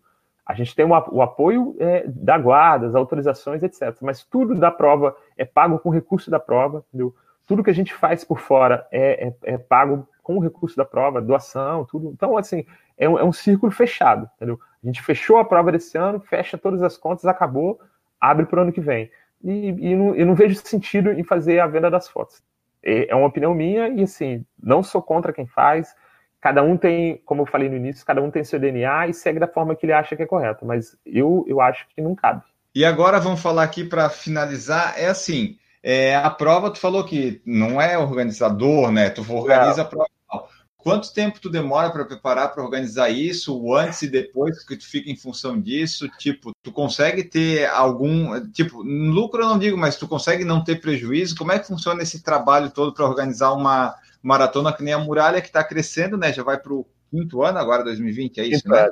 Então, está uhum. crescendo, está se consolidando. Como é que tu vê isso assim para fazer as dificuldades? Está ficando mais fácil ou está ficando mais difícil? Não, está tá ficando mais fácil. É, é, eu vou colocar aqui para o pessoal entender. Isso aqui foi a muralha o primeiro ano. Né? então, a muralha está aqui agora. Então, essa balança, ela está praticamente se equilibrando. Eu não, eu não, vou entrar em números aqui, mas assim, a gente está equilibrando. Os primeiros anos foi fato. A gente, por isso que, tipo assim, eu tenho que falar no Felipe aqui que ele foi um cara, porra, aventureiro pra cacete, né? É a mesma coisa se alguém chegar para você assim, tô dando um exemplo, né, o Enio? Vamos montar uma, uma mineradora lá no Amazonas? Pô, hum. é uma coisa que você não entende nada, né? E, e, ele comprou a ideia, né? Eu falei, ó, vamos, vamos montar isso aqui e tal, vai ser legal, né? Primeiro ano a gente botou muito dinheiro, porque a gente entregou praticamente a mesma estrutura que a gente entrega hoje. A gente deu algumas caneladas com alguns fornecedores, tanto é que a gente mudou. Mas assim, hoje praticamente ela ela ela ela tá equilibrada. O que a gente faz é o seguinte: quem correu esse ano lá eu vou falar uma coisa aqui que parece piada, mas assim, o banheiro nosso da, da arena de chegada tinha ar-condicionado. Né? Meu Deus, então, eu quero ir. né? Então, tipo assim, pô, tem esse dinheiro aqui e tal, a gente colocou isso aqui. Aí, o, isso do próprio Felipe e minha também, meu também. A gente fala, ó, a gente pode botar banheiro químico. Ah, não, tem esse banheiro aqui que tem ar-condicionado, tá um banheiro limpinho, vamos colocar esse? Vamos. Aí, aquele cash que, digamos assim, de certa forma, iria sobrar, a gente colocou ali a, a, a, gente poderia ter colocado só, vamos supor, estou dando um exemplo prático aqui, para as pessoas até entenderem isso também. A gente poderia ter colocado a tenda só em cima da banda que estava tocando ao vivo lá. Né? A gente falou, ah, não tem sentido, cara. Eu vou vir com a minha família aqui, a banda vai ficar debaixo de uma tenda e minha família vai ficar em pé vendo o show me esperando. Não, a gente foi colocou uma tenda de treliça lá de, sei lá, 300 metros quadrados, eu não me lembro, né? mesa para todo mundo sentar, entendeu? O, o chopp, a gente mantém o chopp até hoje, chopp artesanal. Eu até brinco assim, o primeiro eu pago, viu? O primeiro chopp é grátis para todos os atletas, entendeu? Então, assim, beleza, a gente está arrecadando mais, é fato. Mas a gente também, todo esse dinheiro que a gente arrecada, a gente acaba colocando mais estrutura também. E, e lógico, né? A, a gente está crescendo, né? Antes eu, eu, eu conseguia responder todos os e-mails, tal. Hoje eu já não consigo mais, entendeu? A Gisele me ajuda, o pessoal tem, todo mundo tem liberdade. O Instagram, tá todo mundo conectado ali. Aquele que vê primeiro ali, vai lá e responde, entendeu? Não, não, não tem mais essa, né? Se é uma coisa mais técnica, né? é, um, pô, é uma coisa de pace, alguma coisa assim, encaminham para mim, eu passo a resposta de novo. Mas a gente está crescendo e talvez esse seja o maior desafio nosso, né? A gente crescer nessa fórmula que, que, a gente, que a gente, de certa forma, a gente se consolidou, né? De, de fazer essa prova de, de um para o outro ali, uma prova humanizada, digamos assim. Né? Tem que tomar esse cuidado também, tipo, dá para crescer, dá, mas não pode também é, tentar aumentar muito a prova sem ter não, a estrutura. É. Falou, né? Tem que ir aos pouquinhos mesmo. Sim, sem dúvida. E o que a gente pensa é isso, né? Eu estou usando esse boné aqui, quem correu esse ano ganhou um boné desse aqui, né? Então, tipo assim, o que a gente tenta fazer é isso. Ah, pô, dá para fazer um boné mais legal que o desse ano? Dá, então vamos colocar camiseta de prova, dá para fazer mais legal? A gente vai melhorando em cima daquilo que a gente consegue arrecadar. Eu falo isso também, não, eu não, não tô sendo hipócrita, né? A gente precisa de dinheiro para fazer a prova, é fato. É, não tenha dúvida, não adianta eu falar que eu vou fazer inscrição com 50 reais e vou entregar um lixo de prova. Né? Eu falo que a muralha, infelizmente, é um grande churrasco de amigos. Como a gente quer servir picanha, a gente tem que fazer para que, que esse, essa arrecadação permita a gente colocar picanha no churrasco, né? E, e, a gente tenta equilibrar de uma forma que seja positiva. Esse ano, a gente vai conseguir baixar um pouco a inscrição. O que, que a gente vai fazer? Colocar um ônibus separado, entendeu? Muita gente vai lá, vamos supor, esse ano a gente tinha um ônibus de, de Penedo para Visconde de Mauá. Então você fica hospedado em Penedo, a, a chegada em, em Penedo, etc. Então o ônibus te levava para a largada. Mas muita gente quer ficar em Visconde de Mauá. Então a gente vai fazer um ônibus separado. Com isso a gente vai conseguir baixar um pouco o preço da, da, da, da inscrição, porque a gente só vai ter um ônibus de quem vai usar. Entendeu? Então, é, algumas coisas a gente vai sempre vai tentar melhorar uhum. para todo mundo. E olha só, a inscrição eu vi aqui que abre dia 7 de outubro de 2019, uhum. pontualmente às 18, 42 e 19. Tem a ver com 42, 195? Lógico, é a nossa é. distância, né? É um número que não sai da nossa cabeça. Pô, ah, tá, deixa eu ver, eu tava pensando. É, não, eu tava pensando se tu não conseguia abrir às 14 e 21 não. e no, daí não ia dar 95, não, não ia fechar. Não, e, é. e, esse é um horário ruim, né? É, que é, um, é, o que, que a gente. Os outros anos, acho que o primeiro e o segundo ano, eu não tô bem lembrado. A gente abriu no sábado. Na, na, naquela, tipo assim, pô, sábado o cara tá em casa tal, mas somos corredores, né? Então sábado é dia de longão, né? A maioria das pessoas reserva o sábado para fazer o longão. Então ficou ruim, né? Muita gente acabava, pô, eu saí para correr, voltei, já estava aberta a inscrição, etc. Então a gente mudou para segunda-feira por causa disso. Segunda-feira é um dia que, em tese, todo mundo está em casa, nesse horário está chegando, já está em casa do trabalho, então a gente mudou para segunda-feira. A muralha, ela tem essa mística um pouco de corrida raiz, né, com alma criada para os corredores. E eu queria que tu falasse o que que tu acha que a muralha tem que transforma os corredores. Essa até é uma pergunta que o Silvio pediu para eu fazer é, a ponto deles voltarem, tipo, apaixonado pela prova, que quer voltar no ano seguinte, levar os amigos. Então, uhum. o que, que tu acha que, que a prova tem, ou se são todos esses detalhes que tu falou aqui, que faz o pessoal querer ir, voltar, quer levar os amigos, quer levar a família, quer levar todo mundo, que todo mundo fica lá encantado com o ambiente da prova? Então, é uma pergunta difícil, porque é, é, é um pouco é, é, é falar de mim e, e, e falar da minha equipe, né? de quem trabalha com a gente ali. Mas assim, o, o que eu te falo é, é, é, é, o, é, o, que eu comento com geral. Né? Eu tento fazer a prova que eu gostaria de correr, primeiro. Entendeu? Então, assim, o que, que vai, vai me fazer sentir bem, o que, que eu achava. Eu tive essa oportunidade, graças a Deus eu tive essa oportunidade de fazer essa prova. Uma prova que eu queria correr, né? Pô, e não estou falando que A ou B é melhor, mas eu tentei colocar ali tudo que eu queria ver numa prova. O que, que eu falo para todo mundo que está ali, tá trabalhando com a gente? Entendeu? A gente está ali porque a gente quer. É, a grande maioria são voluntários ali. A gente até remunera o pessoal, mas assim, a grande maioria é voluntário. Né? Então, o pessoal está ali porque quer. Entendeu? Ninguém vai acordar três horas, duas horas da manhã no, no domingo para ir lá se não está querendo. Então todo mundo faz aquilo. É, é, é, meio piegas, né? Meio, meio bobo falar isso, né? Mas todo mundo está fazendo aquilo de sentimento mesmo. E, cara, e, e, eu acredito muito em energia, entendeu? Então, essa energia acaba contagiando quem está correndo também cara se sente bem, ele, ele vê que ele está ali fazendo parte de alguma coisa maior que ele. E outra coisa que, que a gente tenta colocar é o seguinte, assim, por que, que a gente. Muita, muita gente é contra, tá? É, vale salientar isso. Um exemplo. Todo ano na inscrição, na retirada do kit, a gente exige doação de um litro de leite.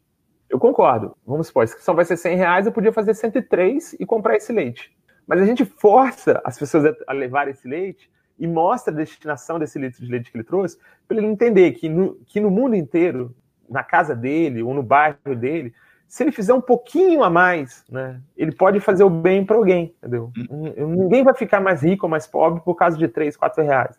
Mas é muito legal, cara, você saber que aquele leite vai ter uma destinação correta tal. Então, assim, acho que acaba tocando todo mundo dessa forma, entendeu? Que não é lógico, existe a parte técnica da corrida e tal, mas acaba que a pessoa se sente envolvida em algo maior. De certa forma, ele está fazendo o lazer dele, a atividade dele ali, mas muita gente está sendo beneficiada daquilo e de uma forma real. Eu, antes da gente fazer essa, essas doações, eu visitei a maioria, pode falar de todas essas instituições de caridade que vão receber isso tal. Eu não sei, mas acho que é isso, entendeu? E também contribui um pouco com a beleza cênica do local. E, e é aquela história esses corredores né, de longa distância acabam se encontrando ali, gera esse, esse clima de família. Eu também não sei te explicar muito bem, não, entendeu? O que que acontece? Acho que vai ser legal se você vir aqui e viver isso com a gente. Mas eu, eu concordo com você, tem uma, com esse, esse atleta e com a maioria, cria-se uma áurea diferente ali, tá entendendo? E um, um outro detalhe também é isso.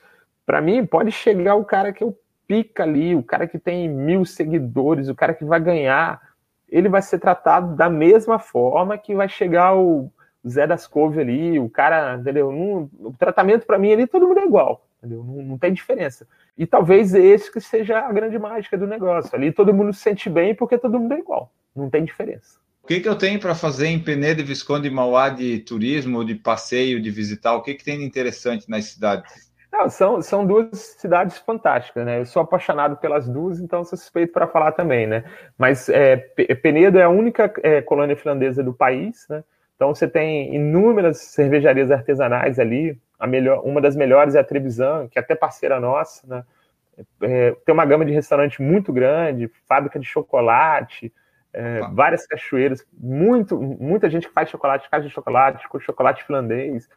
É, é, um polo gastronômico muito forte do estado do Rio aqui, do interior do Rio. Apesar de a gente estar no Rio ali, faz frio, né? Então, assim, Penedo tem muita coisa para fazer. A gente está perto do Parque de Nacional de Itatiaia, Visconde de Mauá, a mesma coisa. É, é, tem um, é um polo turístico muito grande também, tem cachoeira, milhões de restaurantes também. É, assim, são cidades turísticas já por si, não é a, a, a muralha que está, digamos assim, colocando esse turismo ali, a gente só está aproveitando essa estrutura que já existe ali, né? Mas assim, você pode vir tirar umas férias aqui de 15 dias que você não vai conseguir fazer tudo que você tem que fazer na região, tudo que você tem para fazer, né? E são, são cidades encantadoras, são muito bonitas em si, tanto pela beleza da composição do centro delas ali, como também paisagem cênica, né? o, o a natureza. Você, você pode vir, vem na sexta, dá para tomar um, um chopp em Penedo ou em Visconde de Mar, os dois, os duas têm cervejarias artesanais tal. No sábado você participa da entrega do kit ali, você vai encontrar todo mundo, como eu falei de novo, que corre longas distâncias ali, e pode ficar por mais uns três dias aqui que tem atividade para fazer. E agora, eu lembrei disso aí, tu falou do transporte, tipo, se larga num, larga num lugar, chega no outro, tu também dá esse transporte? Oh. Tu sugere ficar em hotel para outro lugar ou tanto faz Não, o lugar para pegar o transporte? A gente sugere, vamos supor, 2020, você vai fazer a prova. Eu recomendo que você fique em Visconde de Mauá. É onde eu vou chegar? aonde você vai chegar. A gente oferece o transporte para a largada. Porque o que acontece? Você vai chegar, um exemplo, né? São 42 quilômetros, né? De uma cidade na outra. Um pouco menos, porque a gente dá, tem que fazer o percurso, né? Mas você vai chegar, eu não sei seu tempo, vamos você vai chegar com 4 horas, alguma coisa assim. Cinco, a volta colocar... 5h30. É. Tudo bem, 5h30, ok. Que você chegue com 5h30, né? É, da, da chegada para o seu hotel, você vai gastar 30 minutos, um exemplo, né? De carro ou ônibus que a gente vai oferecer, etc. Se você for ir para Visconde de Mauá ainda, para Penedo, desculpa, que é a descida, você vai gastar uma hora e meia, mais ou menos, para chegar. É, você já correu a Maratona do Rio? Ah, um 2012, uma vez já. Não, é o mesmo esquema da Maratona do Rio, entendeu? É melhor você se hospedar em Copacabana, no Flamengo ali, do que você lá no Recreio. Senão você chega, você ainda vai ter que voltar para o Recreio. A, a, a gente usa mais ou menos a mesma logística. A diferença é que, como a gente muda as, as, as arenas de chegada, a gente muda o ônibus também. Para 2020, a gente vai mudar isso. Quem quiser ficar em Penedo, a gente vai ter o ônibus de volta depois. Mas a organização em si, eu recomendo, se eu fosse correr a prova tal, ficar em Visconde de Mauá. Bom, pessoal, essa foi nossa conversa com o Marco Campos. Falamos da vida dele, falamos das provas que ele organiza e tudo mais. Esperamos que vocês tenham gostado do episódio. Vocês mandem seus feedbacks, seja para nós do Por Falar em Correr, seja lá para o Instagram do Marco, ou lá para o da Muralha, enfim, do Atutan. Você escreve lá o que você achou e o que você quer saber mais. Pode perguntar que ele sempre vai responder. Antes da gente caminhar para o final, lembrar vocês que estão vendo na live, que estão escutando no YouTube, que tem o Padrim, tem o PicPay e tem o Apoia-se, formas de apoiar o Por Falar em Correr. A partir de um real você pode fazer parte do projeto dos apoiadores que ajudam a financiar e manter no ar esse lindo projetinho, o PFC, que já conta aí com sete anos no ar. E agora nós vamos embora e vou me despedir do Marco, então, Marco, eu queria agradecer muito a tua presença, ficou muito legal a nossa conversa. É, e daí eu queria que tu deixasse uma mensagem final e também os meios de contato, sites, tudo mais que o pessoal quiser acessar para conhecer ou falar contigo ou se inscrever nas provas que tu organiza. Muito obrigado. Eu que agradeço, cara. É, eu já devia ter te agradecido antes, eu até te mandei um e-mail na época. Em 2016, a gente estava começando, como eu te falei, e assim, quem apostou com a gente, eu sempre vou ser grato para esse pessoal, tanto o pessoal que correu a primeira vez, Gustavo Maia, o, en, o Enzo, você. Tipo assim, a gente era totalmente desconhecido, era um louco que nunca tinha feito nada relacionado à corrida. A gente não tinha um nome forte por trás da gente. Você foi um dos poucos canais, canais que eu digo assim, canal de mídia mesmo, né? Que deu um espaço pra gente. Você gravou um, um podcast na época. Eu escutei é, muito aquilo. Do PFC News, eu lembro. Isso, e, você, e tipo, eu escutei muito aquilo porque de certa forma me motivava, entendeu? Então, assim, eu sei que as condições na, naquela época eu não, conseguiria trazer vocês aqui. Mas, assim, você acreditou, né? O seu, seu, podcast na época acreditou na gente, então, assim, pô, eu, eu, devo isso a vocês também, porque de certa forma é muito difícil quando a gente está começando, ainda mais um projeto desse novo, de certa forma até audacioso e maluco, né? É, uhum. A gente, como disse, a gente não tinha nada por trás, uma grande marca, nada, então te agradeço muito por isso o pessoal que participou da live aí, eu vou pedir, né? Segue o canalzinho, participa do, do programa dele aqui, assina o sininho aí. Ele tá com a gente desde o início, então é, é da nossa família também.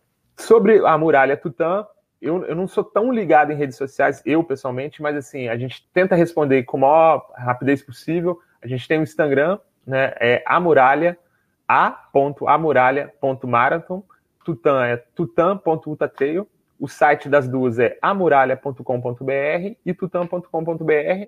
Convido a todos, quem quiser participar, fazer parte dessa família aí, não ser hipócrita, mas é uma família mesmo, a gente acaba se conhecendo ali e vira amigo. Estão todos convidados aí.